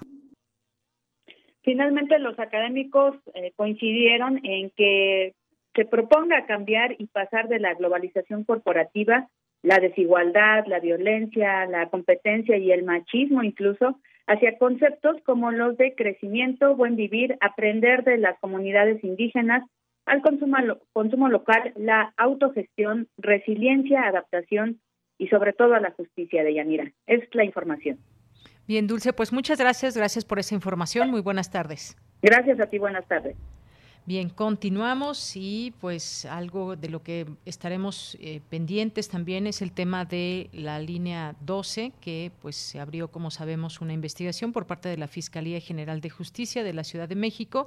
Y tope hasta donde tope esta investigación es lo que señala eh, Ernestina Godoy, quien dirige la Fiscalía, y estaremos atentos, por supuesto, de ello y realmente pues saber qué es lo que sucedió y la gente querrá, los ciudadanos, un reporte y pues una investigación pormenorizada de lo que sucede con esta línea 12. Bien, nos vamos ahora con mi compañera Cristina Godínez, universitarias indígenas, orgullosas de sus orígenes, reconocen que la UNAM cambió su vida. Cristina Godínez.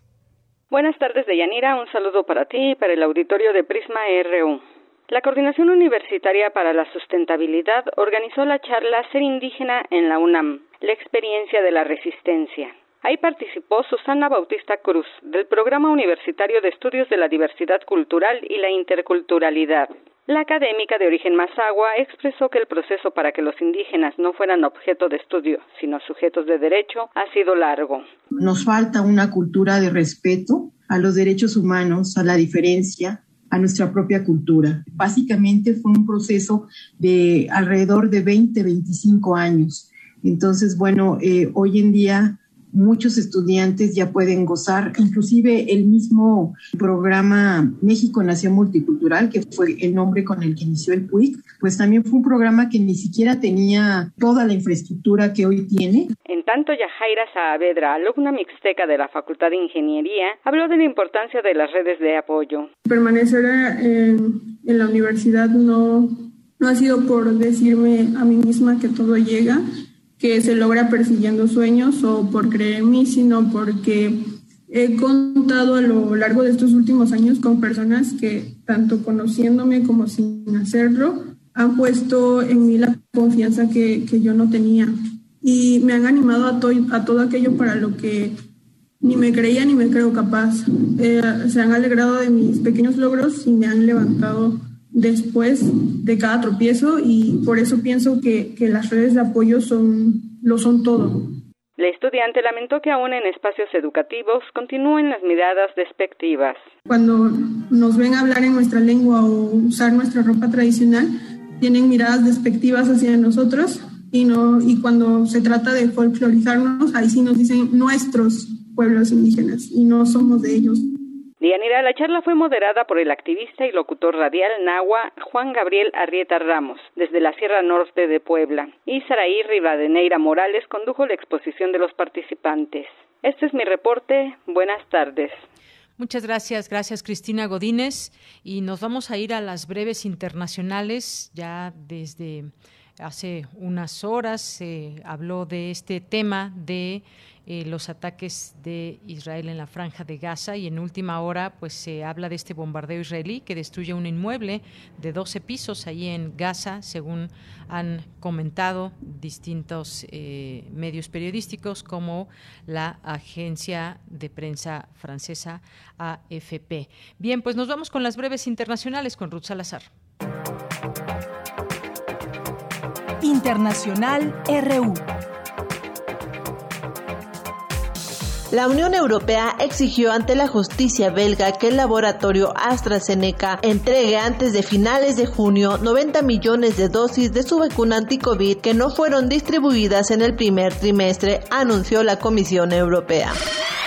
El ex jefe del gobierno italiano y magnate de las comunicaciones Silvio Berlusconi fue hospitalizado para tratar las secuelas de COVID-19. Diez días después de haber sido dado de alta, informaron medios locales. El negociador de la Unión Europea para el Brexit, Michel Barnier, dijo a Reino Unido que debe aplicar plenamente los términos de su salida del bloque, en particular sobre la pesca e Irlanda del Norte, o se arriesga a perder credibilidad en la escena mundial. La inscripción de candidatos para las elecciones presidenciales iraníes el 18 de junio comenzaron este martes en Teherán y se extenderán durante cinco días. Estas solicitudes deben ser ahora validadas por el Consejo de los Guardianes de la Constitución, organismo encargado de controlar las presidenciales y de decidir sobre las candidaturas. 22 palestinos, nueve de ellos niños, murieron en bombardeos israelíes en Gaza, que respondían a los cohetes lanzados por movimientos armados palestinos. Una escalada provocada por una ola de violencia en Jerusalén Este. Desde ayer militares palestinos lanzaron más de 200 cohetes a Israel. Al menos siete alumnos murieron hoy en un tiroteo en una escuela de Kazán, una ciudad del centro de Rusia, donde las fuerzas de seguridad detuvieron a un joven de 19 años. Otras 20 personas, 18 niños y dos adultos fueron hospitalizados. El Comité Nacional de Paro en Colombia anunció nuevas protestas. Tras terminar sin acuerdo la reunión con el presidente Iván Duque, este miércoles habrá una nueva huelga general, la tercera en dos semanas. Según cifras del gobierno, 27 personas, incluidos un oficial de policía, han muerto desde el inicio de las manifestaciones. Bien, pues muchas gracias. Gracias Ruth Salazar por estas breves internacionales y continuamos. Relatamos al mundo. Relatamos al mundo. Tu opinión es muy importante. Escríbenos al correo electrónico prisma.radiounam@gmail.com. Continuamos, son las 2 de la tarde con 20 minutos. Otro tema que les dijimos que queríamos comentar con ustedes tiene que ver con el turismo, el turismo que no se logra recuperar, que se encuentra lejos de los niveles previos a la pandemia, pese a que en marzo ya de este año pues se reflejó el mayor número de visitantes reportados eh, en este año y el segundo mayor en 12 meses de confinamiento. Las visitas al país se encuentran 36% debajo del año pasado, aunque pues el gasto promedio que hizo cada turista internacional durante marzo de 2021 fue de 14.8%. Son algunos datos que da a conocer el Instituto Nacional de Estadística y Geografía, el INEGI. Y bueno, pues como sabemos, el turismo que trae importante derrama eh, de capitales, la derrama turística que pues en muchos estados es muy importante, como pues el estado de Quintana Roo, por ejemplo, los estados del norte, en fin, bueno, pues tienen ahí diversas eh, formas de medirse estas posibilidades. Y bueno, para hablar de ese tema tenemos ya en la línea telefónica a Julio Reina Quirós, que es reportero, cubre la, la, eh, fuente de turismo y conductor en vuelo a tiempo. ¿Qué tal, Julio? Muy buenas tardes, bienvenido. Muchísimas gracias, Deyanira. Saludos a ti y a tu auditorio, muy buenas tardes. Y pues sí, como comentas, pues eh, la actividad turística es importante para eh, algunos estados. Mencionaste a Quintana Roo y a Baja California Sur, que pues básicamente basan su economía en el turismo. Prácticamente arriba del 70% de sus economías dependen de esta actividad económica. Efectivamente, son por nombrar los algunos estados, porque incluso pues hay algunos que no precisamente tienen destino de playa, pero que son importantes centros eh, turísticos, históricos, que son patrimonios de la humanidad, que son pueblos mágicos y que cada uno pues tiene algo que ofrecer a los mexicanos, a los extranjeros que, que vienen desde muy lejos a veces para conocer nuestro país. Pero ¿cómo ha sido todo esto? ¿Qué tan bueno, bueno. El turismo.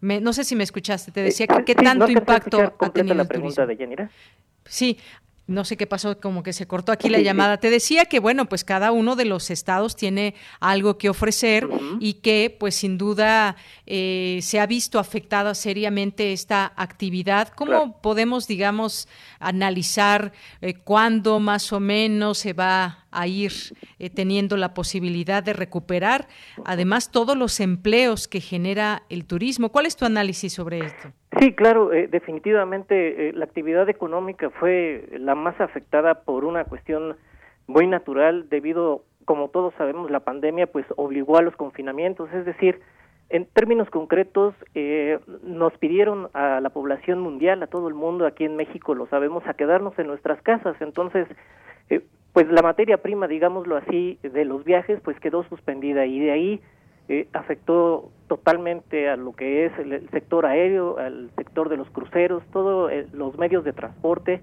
Y en los destinos pues eh, las agencias de viajes, los guías de turistas, los hoteles. Y pues para tener un análisis así muy muy detallado pues te puedo proponer a ti y a tu auditorio hay dos, dos aspectos importantes. Una cosa es el turismo nacional en México y otra cosa es el turismo internacional. Eh, el turismo internacional eh, definitivamente es uno de los eh, más afectados. está tardando bastante en recuperarse y de hecho dicen algunos analistas que será la actividad que más va a tardar en recuperarse, va a ser una recuperación bastante lenta, aunque hay algunos signos alentadores al cierre del primer trimestre. En ese sentido, pues te, te puedo decir, Deyanira, que eh, eh, entre enero y marzo llegaron eh, a México turistas internacionales del orden de 5.7 millones de turistas internacionales. Esa es, pues es una cifra que es 43% baja en relación con el primer trimestre del año pasado y definitivamente es aún más baja que el 2019, que es básicamente en donde deberíamos de estarnos enfocando. Eh, tiene una explicación básicamente. Eh, hay que recordar que Canadá eh, suspendió en un acuerdo con Air Canada, la aerolínea bandera de ese país, suspender en enero sus vuelos hacia México y el Caribe. esto fue una suspensión provisional por 90 días que se acaban de cumplir apenas hace una semana y pues eso está deteniendo el turismo internacional hacia México. Hay que recordar también que en Europa, pues la tercera ola que se vivió bastante importante, también hubo otro nuevo confinamiento en varios países, por ejemplo en España y en Inglaterra, que como recordarás eh, de Yanira y el auditorio, pues ahí se inició una eh, una nueva cepa de, del coronavirus, del virus. Entonces eso también está afectando la llegada de turistas internacionales hacia el país. Y otro que está impidiendo esta detonación de la llegada de turistas extranjeros a México, pues es la medida que impuso el nuevo gobierno de Joe Biden de que todo pasajero que ingrese a su país, eh, sea incluso eh, residente en Estados Unidos, debe de someterse a pruebas anti-COVID. Entonces eso también, estos son los tres factores importantes que han detenido la, la, la detonación de esta actividad turística de los eh, extranjeros hacia México. Y el otro ámbito eh, de Yanira, pues es el turismo nacional. El turismo nacional, como todos lo sabemos, pues finalmente es el que está rescatando a la actividad turística, a las empresas, a los hoteles, a las agencias de viajes, y esto se refleja en unas cifras positivas en Los Cabos y en Cancún, por ejemplo. Eh, Cancún en marzo pudo eh, pudo registrar cifras muy muy positivas a niveles incluso de 2019. Entonces, eh, eso significaría que lo primero que se está reactivando en cuanto a actividad turística es el turismo nacional, el turismo nacional que hacemos eh, nosotros los mexicanos que viajamos a algún destino dentro del país y para decirlo de alguna eh, forma qué tan importantes somos para la actividad turística, pues te lo puedo decir así muy fácilmente, eh, de cada dólar, por ejemplo, que capta el turismo en México, eh, 80 centavos lo generamos el turismo nacional y el resto, el 20 por, eh, los, 20, los 20 centavos restantes, eh, provienen de la actividad internacional. Así es. Bueno, pues interesantes números que nos comentas y que, bueno, por una parte están esas restricciones, esas eh, obligaciones que se impusieron para que, pues, eh, ante la llegada, ya sea eh, pues de mexicanos a otros lugares y también de extranjeros a México, que bueno, prácticamente no hubo, no hubo para ellos algunas restricciones, pero sobre todo ahora resta pues recuperar la confianza, Julio, recuperar la confianza y sentirse seguro a la hora de viajar eh, a través del transporte, que sea ya sea en automóvil, en autobús, en avión, el que el hecho de que te reciban en un lugar que cumpla con ciertos lineamientos o con los lineamientos y los protocolos que, que, que marcan y que estipulan las autoridades para ir recuperando la confianza. Vemos que mucha gente, y lo veíamos, por ejemplo, en la Semana Santa y en otros momentos donde la gente pues acudía a los lugares, eh, sobre todo de playa, vimos aquí cercano a las, lo más cercano a la Ciudad de México, uh -huh. como el caso de Acapulco, pues las playas muy llenas, que lucían uh -huh. llenas, incluso también en, en, en, Quintana Roo, en Cancún, no solamente en Cancún, sino en otros lugares, pero pues era a través de la confianza poco a poco cómo se vayan recuperando esas cifras y esa bonanza que había de parte del turismo y sobre todo que todas las personas ligadas a este sector que se han visto afectadas pues puedan poco a poco irse recuperando. ¿Algo con lo que te quieras despedir, Julio? Sí, no, digo, definitivamente pues la actividad turística es importante para México y como tú bien dices, eh, pues eh, los mexicanos y yo creo que todas las personas en todo el mundo están ávidas por salir de nueva cuenta y divertirse en los lugares turísticos, volver a viajar y en ese sentido, como tú bien dices, pues las, eh, las industrias, los hoteles, los medios de transporte están tratando de llevar a cabo múltiples eh, medidas para tratar de que el viajero eh, pues eh, utilice los hoteles, utilice los medios de transporte de una manera más segura y que tenga confianza para viajar. Nada más, si me permites, yo tuve la oportunidad de viajar por autobús apenas hace unas par de semanas uh -huh. y, y, créeme que sí es, eh, están haciendo bastante esfuerzos eh, para que, pues, por lo menos el cubreboca sigue siendo obligatorio para todos los pasajeros y en algunas paradas que yo tuve la oportunidad de hacer fue un viaje con escalas.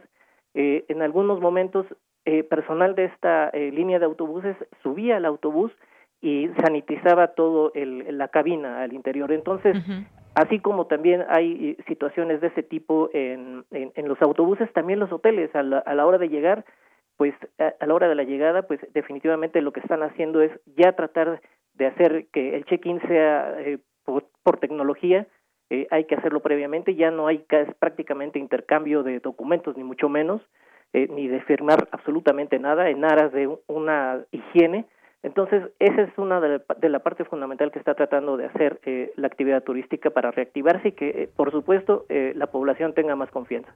Muy bien, pues uh -huh. sí, poco a poco. Julio Reina Quiroz, muchísimas gracias por estar con nosotros y platicarnos de este tema también tan importante como es el turismo y pues todo lo que implica en un país como México. Muchas gracias. Gracias, doña Nira. Gracias a ti y al auditorio. Buenas tardes. Hasta luego, muy buenas tardes. Gracias a Julio Reina Quiroz, eh, reportero que cubre esta fuente de turismo. Tiene pues esos, esos datos, esos datos que pues, nos interesa ir conociendo también, que hablan de también como parte de una reactivación económica. Continuamos. Prisma RU.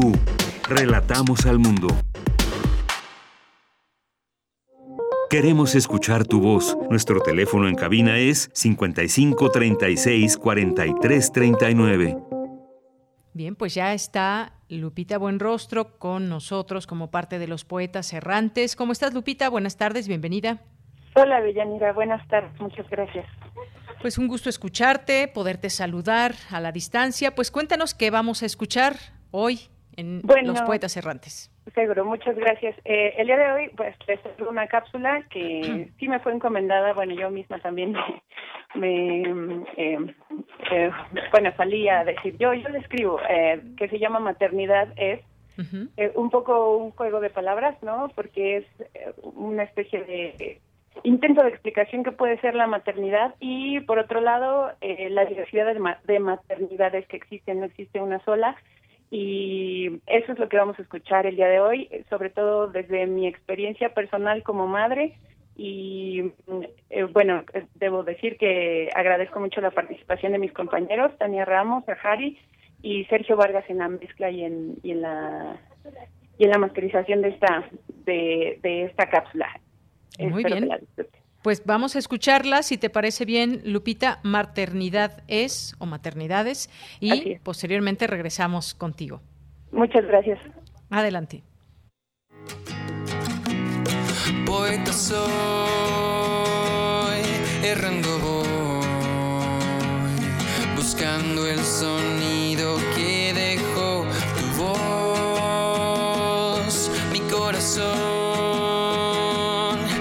alcanzando el tuyo es un destino decidido, escúchame. Poetas errantes. ¡Ey! ¿Qué ves? ¿Eh? Ah, es propaganda. ¿Sobre qué? maternidades. Masterclass online gratuita. Órale, ¿y eso? No me digas que tú y... No, no, para nada. Me lo mandó mi mamá. Dice que... que ya se me está pasando. Ay, pero ¿qué dices? Si estás bien chavita. ¿Verdad? Ah, es que como ya vivo sola, estoy por titularme y conseguí un trabajo estable, Allá ya les surge ser abuelos. Ay, pero ¿por qué las prisas? Con lo loco que está el mundo ahorita. Morras, ¿qué hacen? Ya se tardaron. ¿Y ahora? ¿Qué traen? Nada. Mi mamá me envió esto. No inventes. ¿Tú ya? No. es que a su mamá ya le urge ser abuela. Ay, no manches, estás bien bebé. ¿Verdad que sí? sí. Últimamente me he sentido algo presionada. Oh. Cada vez que visito a mis papás, es de lo único de lo que se habla. Ay, pues cómo no. Ay, supongo que es normal. Y ellos también. Pero, si me lo permites, no es su decisión. Ser mamá me cambió de una forma que nunca imaginé. Al principio sentí miedo, porque eso aprendí, a pensar en la gran responsabilidad que me esperaba. Luego, porque todo puede pasar. ¿Cómo? Nunca falta la buena samaritana que te aconseja qué no hacer, porque fulanita perdió a su bebé haciendo justo lo que tú estás haciendo. ¡Ay, qué horror! Uy, sí. Y eso no más durante el embarazo, ¿eh? No les cuento de las desveladas y las escurrideras. ¿Qué? Pero les juro que cuando lo tuve por fin entre mis brazos, frente a mí, al perfilar su carita y sentir cómo sus deditos se cerraban sobre el mío, quise detener el tiempo y tuve la certeza de que uno de mis deseos se había cumplido. Mm. Ay, y nosotras amamos al sobri. Ay, sí. Bueno, porque ustedes no tienen que lidiar con los berrinches, las correteadas matutinas para la escuela, Ah, pero quería ser mamá, ¿no? Ah, la verdad sí. Y aquí, la única con el derecho de elegir ser o no ser, cuándo y cómo, eres tú. Y claro, el incauto que elijas como donador. Entonces, ¿sí te vas a registrar? Mi mamá ya lo hizo por mí. Pues nada pierdes. No tienes que ser mamá ni querer serlo para aprender de otras. O con mis masterclasses tienes suficiente. Ay, no, por favor. Cálmate, no soy tan mala madre. Nadie tan cerca de ti ahora como tu madre. Otros pueden escuchar tus hermosas palabras, pero tu precioso silencio es solo mío. Aquí en mis brazos te he inscrito. Lejos del mundo, aferrado te doblo. Carne de mi carne y hueso de mi hueso. La maternidad será deseada o no será. Esta es una producción de Poetas Errantes, unidos con la poesía y el corazón. Algo en ti me es muy familiar. Hay algo en este encuentro que no quiero olvidar. Poeta soy. Pues Lupita, ya escuchamos esta, esta cápsula, muchas gracias por ella. Y efectivamente pues el tema de la maternidad que tiene muchas aristas y debe ser deseada, por supuesto, y pues ser mamá, ya como bien nos narras y has experimentado y nos trajiste en esta cápsula. Eh, pues muchas gracias, gracias Lupita. Así es, muchas gracias, Deyanira, ya sabes, siempre por el espacio. Y pues eso, el mensaje justo que basado en esta premisa feminista, la maternidad será deseada o no será y debe ser un golpe con todo y sus matices. A veces eh, uno cree que, que debemos celebrar a esa madre sacrificada y abnegada eh, que nos han enseñado, ¿no? Que, que ves por tus hijos simplemente y, y personalmente he aprendido que si no ves por ti, tus hijos no van a estar bien. Así es. Bueno, pues Lupita, muchísimas gracias. Gracias por esta cápsula y recuérdanos las redes sociales para quienes nos escuchan se puedan conectar con los poetas errantes. Claro que sí, lo, las redes sociales de Poetas nos encuentran en Twitter, en Instagram y en Facebook como arroba poetasru y le extiendo una felicitación por su trabajo de madres a, a, las madres que nos escuchan, especialmente a nuestra maestra Marta como que siempre está ahí detrás de nosotros y que fue quien empezó todo esto. Claro que sí, claro que sí, en este día que los poetas errantes dedican a la maternidad. Por supuesto, a todas las mujeres, muchas felicidades a todas las mujeres madres. Gracias, gracias. Lupita, hasta luego. Muchas gracias, Bellanita. Muy buenas tardes y continuamos. Colaboradores RU. Literatura. Y ya estamos en la sección de literatura, 2 con 39 minutos. Y hoy nos acompaña Georgina Abud, gerente comercial de Grupo Porrúa, y nos tiene recomendaciones y algunas sorpresas por este día que platicábamos al Día de las Madres. Georgina, bienvenida, muy buenas tardes. Hola, Deyanira, muchísimas gracias por este espacio. Buenas tardes y buenas tardes a todo tu público.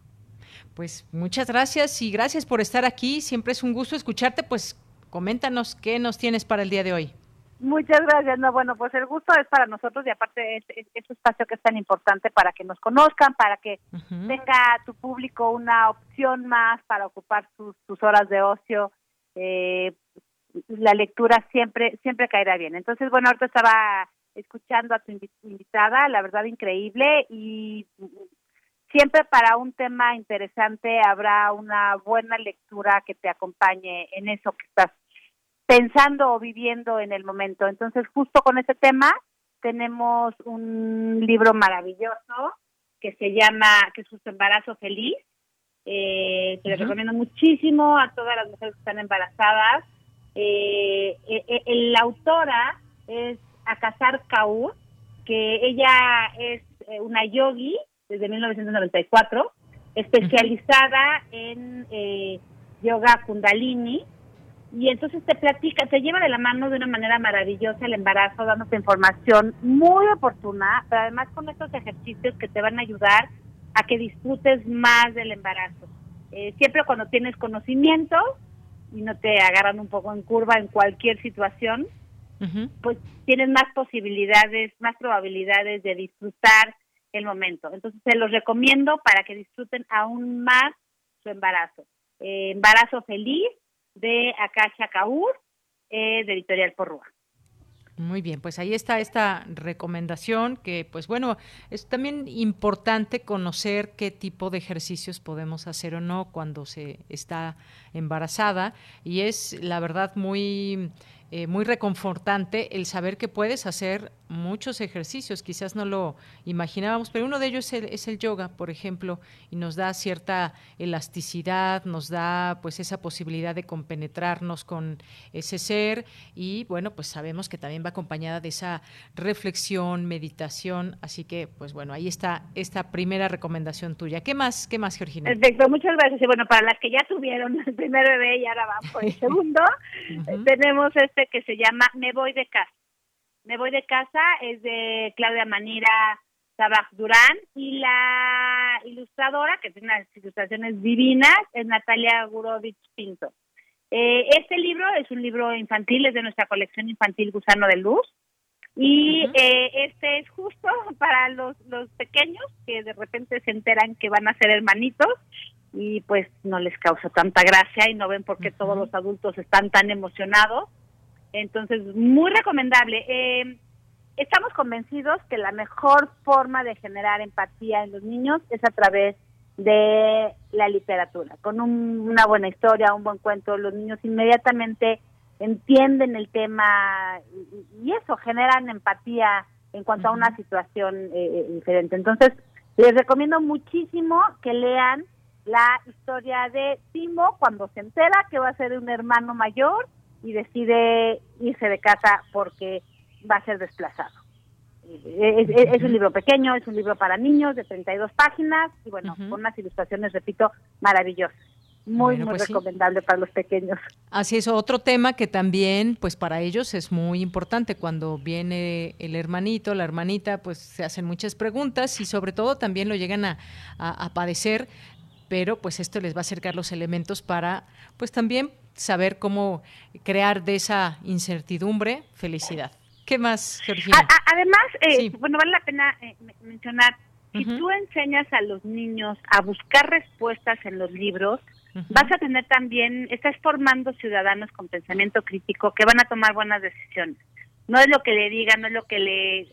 Estas falsas noticias que están tan de moda, es buscar respuestas y buscar eh, pues estas historias que te hacen a lo mejor viajar a otras partes o convertirte en, pensar quién quieres ser. Entonces, les recomiendo muchísimo a los papás que acerquen los libros a los pequeños porque es una gran opción, es una gran herramienta que van a utilizar el resto de su vida. Así es. Entonces, bueno, y como, como bien saben, Porrua es una empresa, es un grupo que tiene tanto, eh, bueno, librería, que vende todas las editoriales, Editorial Porrúa, que es justamente quien genera este contenido, y tenemos para todas los perfiles, para todos los públicos, entonces, bueno, pues para muestra basta un botón. Les presentamos ahora eh, un, libro que es de Aurora Anaís Amigo, y es la historia de Norberto Bobbio. Eh, el libro se llama Norberto Bobbio y sus aportaciones a la ciencia. Y eh, bueno, eh, eh, él es una persona que hizo grandes aportaciones a la ciencia política, hablando de, la, a nivel latino, digamos, ha sido, él es de España y vivió en México, murió en México y tuvo unas reflexiones y unos estudios increíbles acerca de la teoría general del derecho, con una postura política contra el fascismo y unos postulados filosóficos sumamente interesantes. Eh, reúne cinco obras políticas de Bobbio y su autobiografía. Narra, por ejemplo, cómo Benito Mussolini, instauró su dictadura, eh, cómo cae en 1943. Es decir, trae, trae una, una nos da una embarrada así increíble de lo que ha sido la historia de la ciencia política y su autora, que es la doctora Aurora Arnaiz Amigo, fue la primera profesora emérita de la Universidad Nacional Autónoma de México.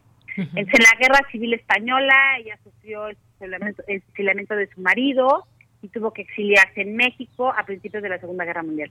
De verdad, un libro muy, muy, muy interesante, a pesar de ser eh, propiamente eh, con temas políticos y de derecho, eh, vale la pena para todos. Esta es una coautoría con la, una, perdón, coedición con la Facultad de Derecho de la UNAM.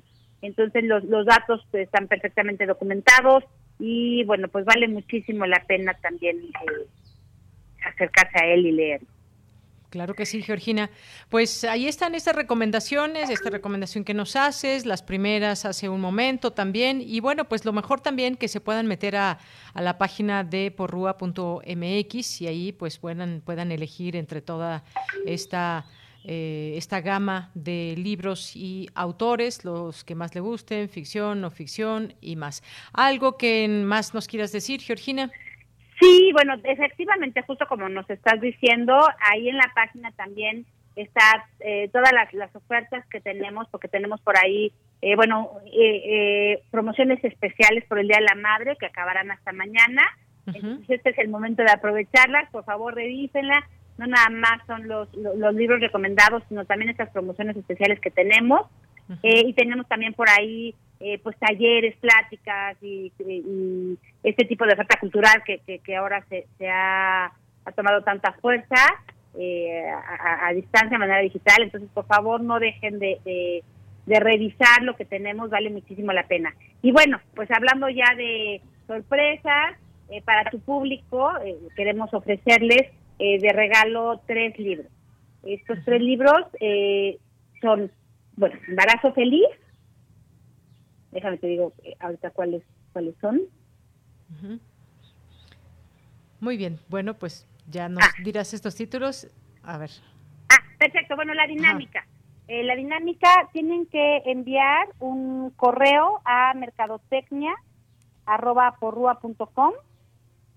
y tenemos después se atoró mi, mi, mi, computadora. bueno, mira, si te parece, nos pasas la información y nosotros la publicamos en nuestras redes sociales para que pues las personas que nos estén escuchando y les interese, pues puedan, puedan Te lo pido por favor, porque vale muchísimo la pena, son libros muy interesantes y bueno, pues ahí tenemos el regalo, nada más eh, la dinámica es, tienen que pasar a, la sucursal Casa Matriz en Porrúa, que está ahí en el centro histórico, y eh, ahí los ganadores eh, por, correo electrónico mandan sus respuestas a mercadotecnia.com y eh, nuestro compañero Oscar Macías le dará su premio, que son estos libros, que son Ana Karenina, El embarazo y Leyendas de San Miguel. Vale, vale mucho la pena. Muy bien. Te paso pues nada más la, trivia para que por favor manden sus respuestas y no dejen de, de participar. Claro que sí. Georgina Bud, muchas gracias y muy buenas tardes. Gracias por estar aquí. Al contrario, gracias a ti. Muy buenas tardes. Saludos, pues, gracias. Saludos, Georgina Abud, gerente comercial de Grupo Porrua. Continuamos. Cultura RU.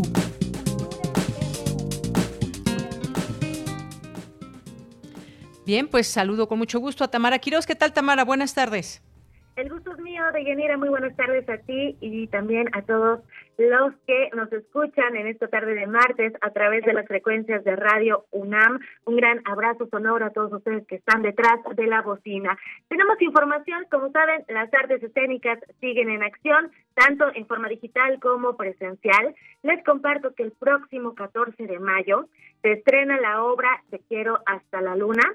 ¿Alguna vez ¿Han soñado con viajar a la luna o han usado esa frase de querer a alguien hasta la luna? Seguramente sí. Platíquenos en las redes. Estamos en arroba prisma.ru en Twitter. Y mientras tanto, bueno, les cuento que esta obra llegó desde Argentina a México hace más de seis años.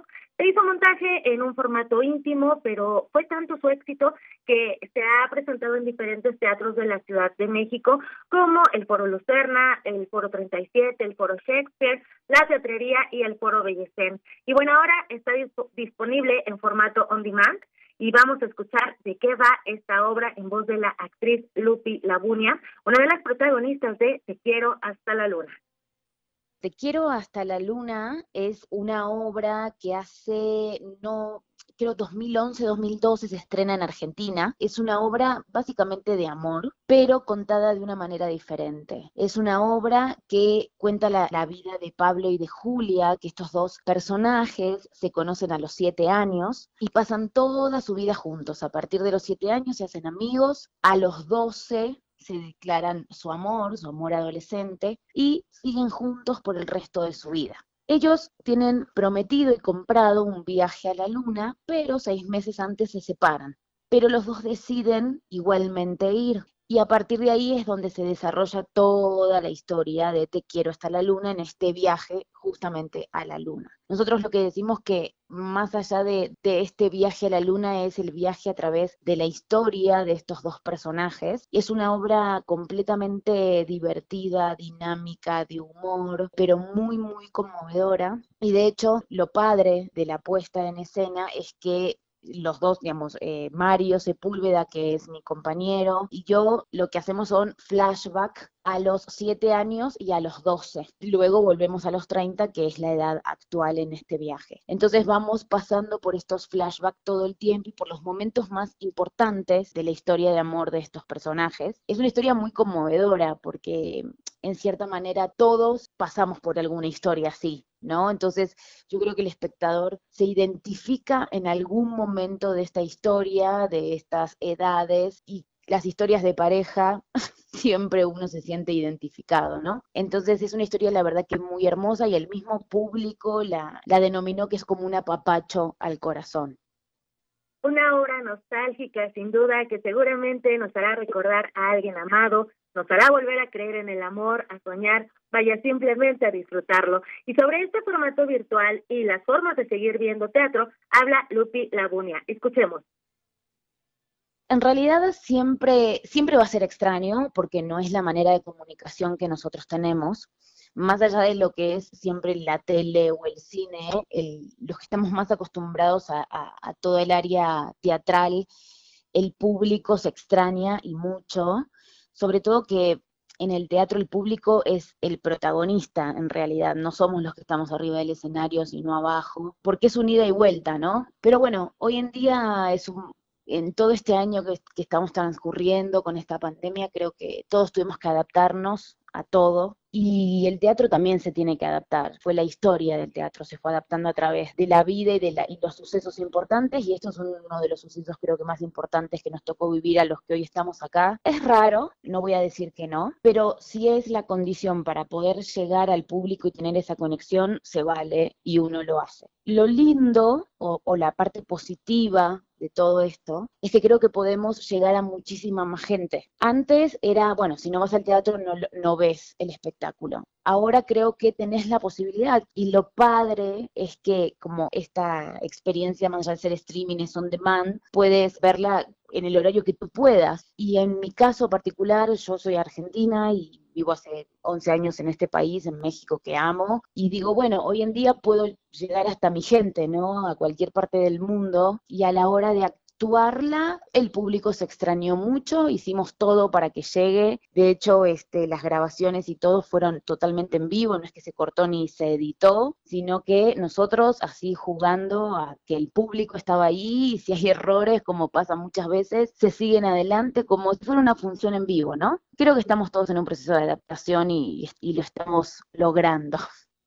Esto fue la voz de Lupi Labunia, actriz de Te Quiero hasta la Luna. Esta obra estará disponible durante un fin de semana a partir del viernes 14 hasta el domingo 16 de mayo. Podrán verla eh, cuando quieran, a la hora que quieran. Los accesos están disponibles a través de boletopolis.com. Y otro de los eventos que pueden guardar en la agenda para este fin de semana es un encuentro a cargo de Santiago Manuel Fernández. Él es actor, director de escena, escritor y artista de circo desde el año 2001. Es autor del libro Breve Intermedio, Hace poco lo presentó y de hecho en este mismo espacio nos habló de este proyecto donde plasma la forma en la que 40 artistas de 40 países han atravesado el primer año de confinamiento, algo que él define como la poética de supervivencia. Y bueno, Santiago Manuel Fernández ahora presentará una noche de circo, comedia y clown el sábado 15 de mayo a las 7.30 de la noche en la Casa Margaritas. Escuchamos de qué va esta presentación en voz del actor.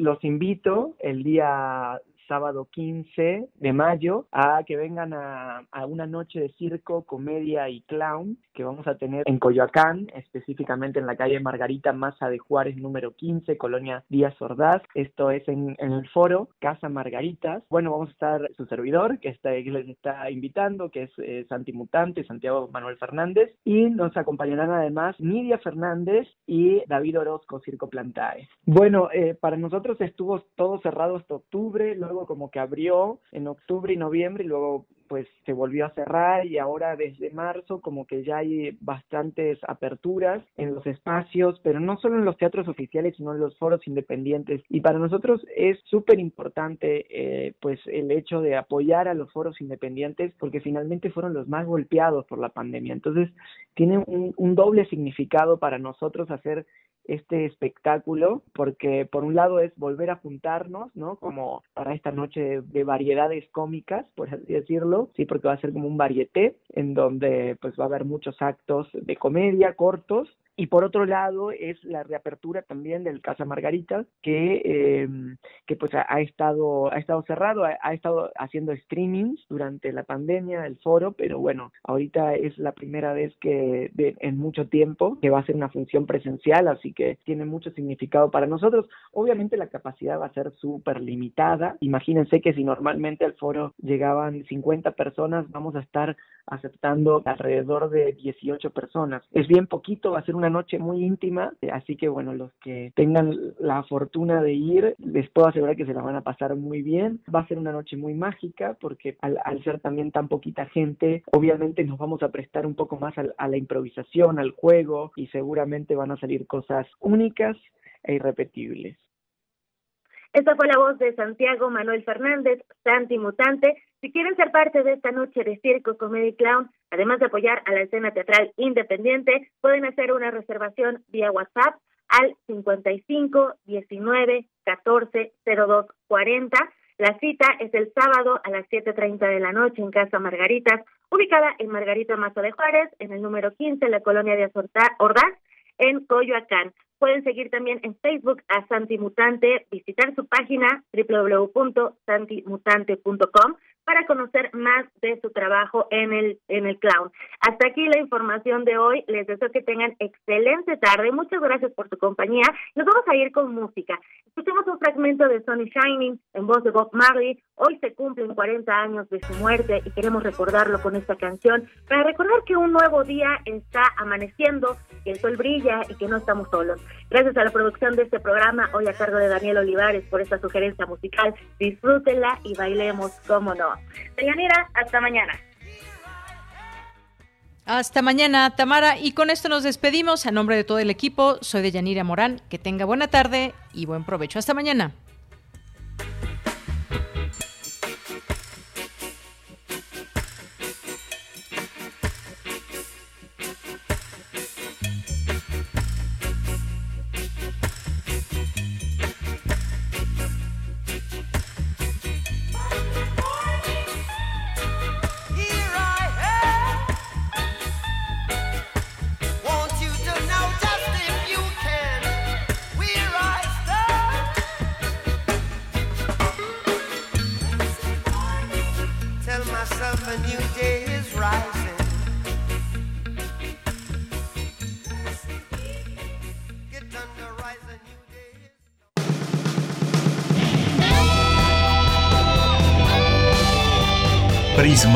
RU.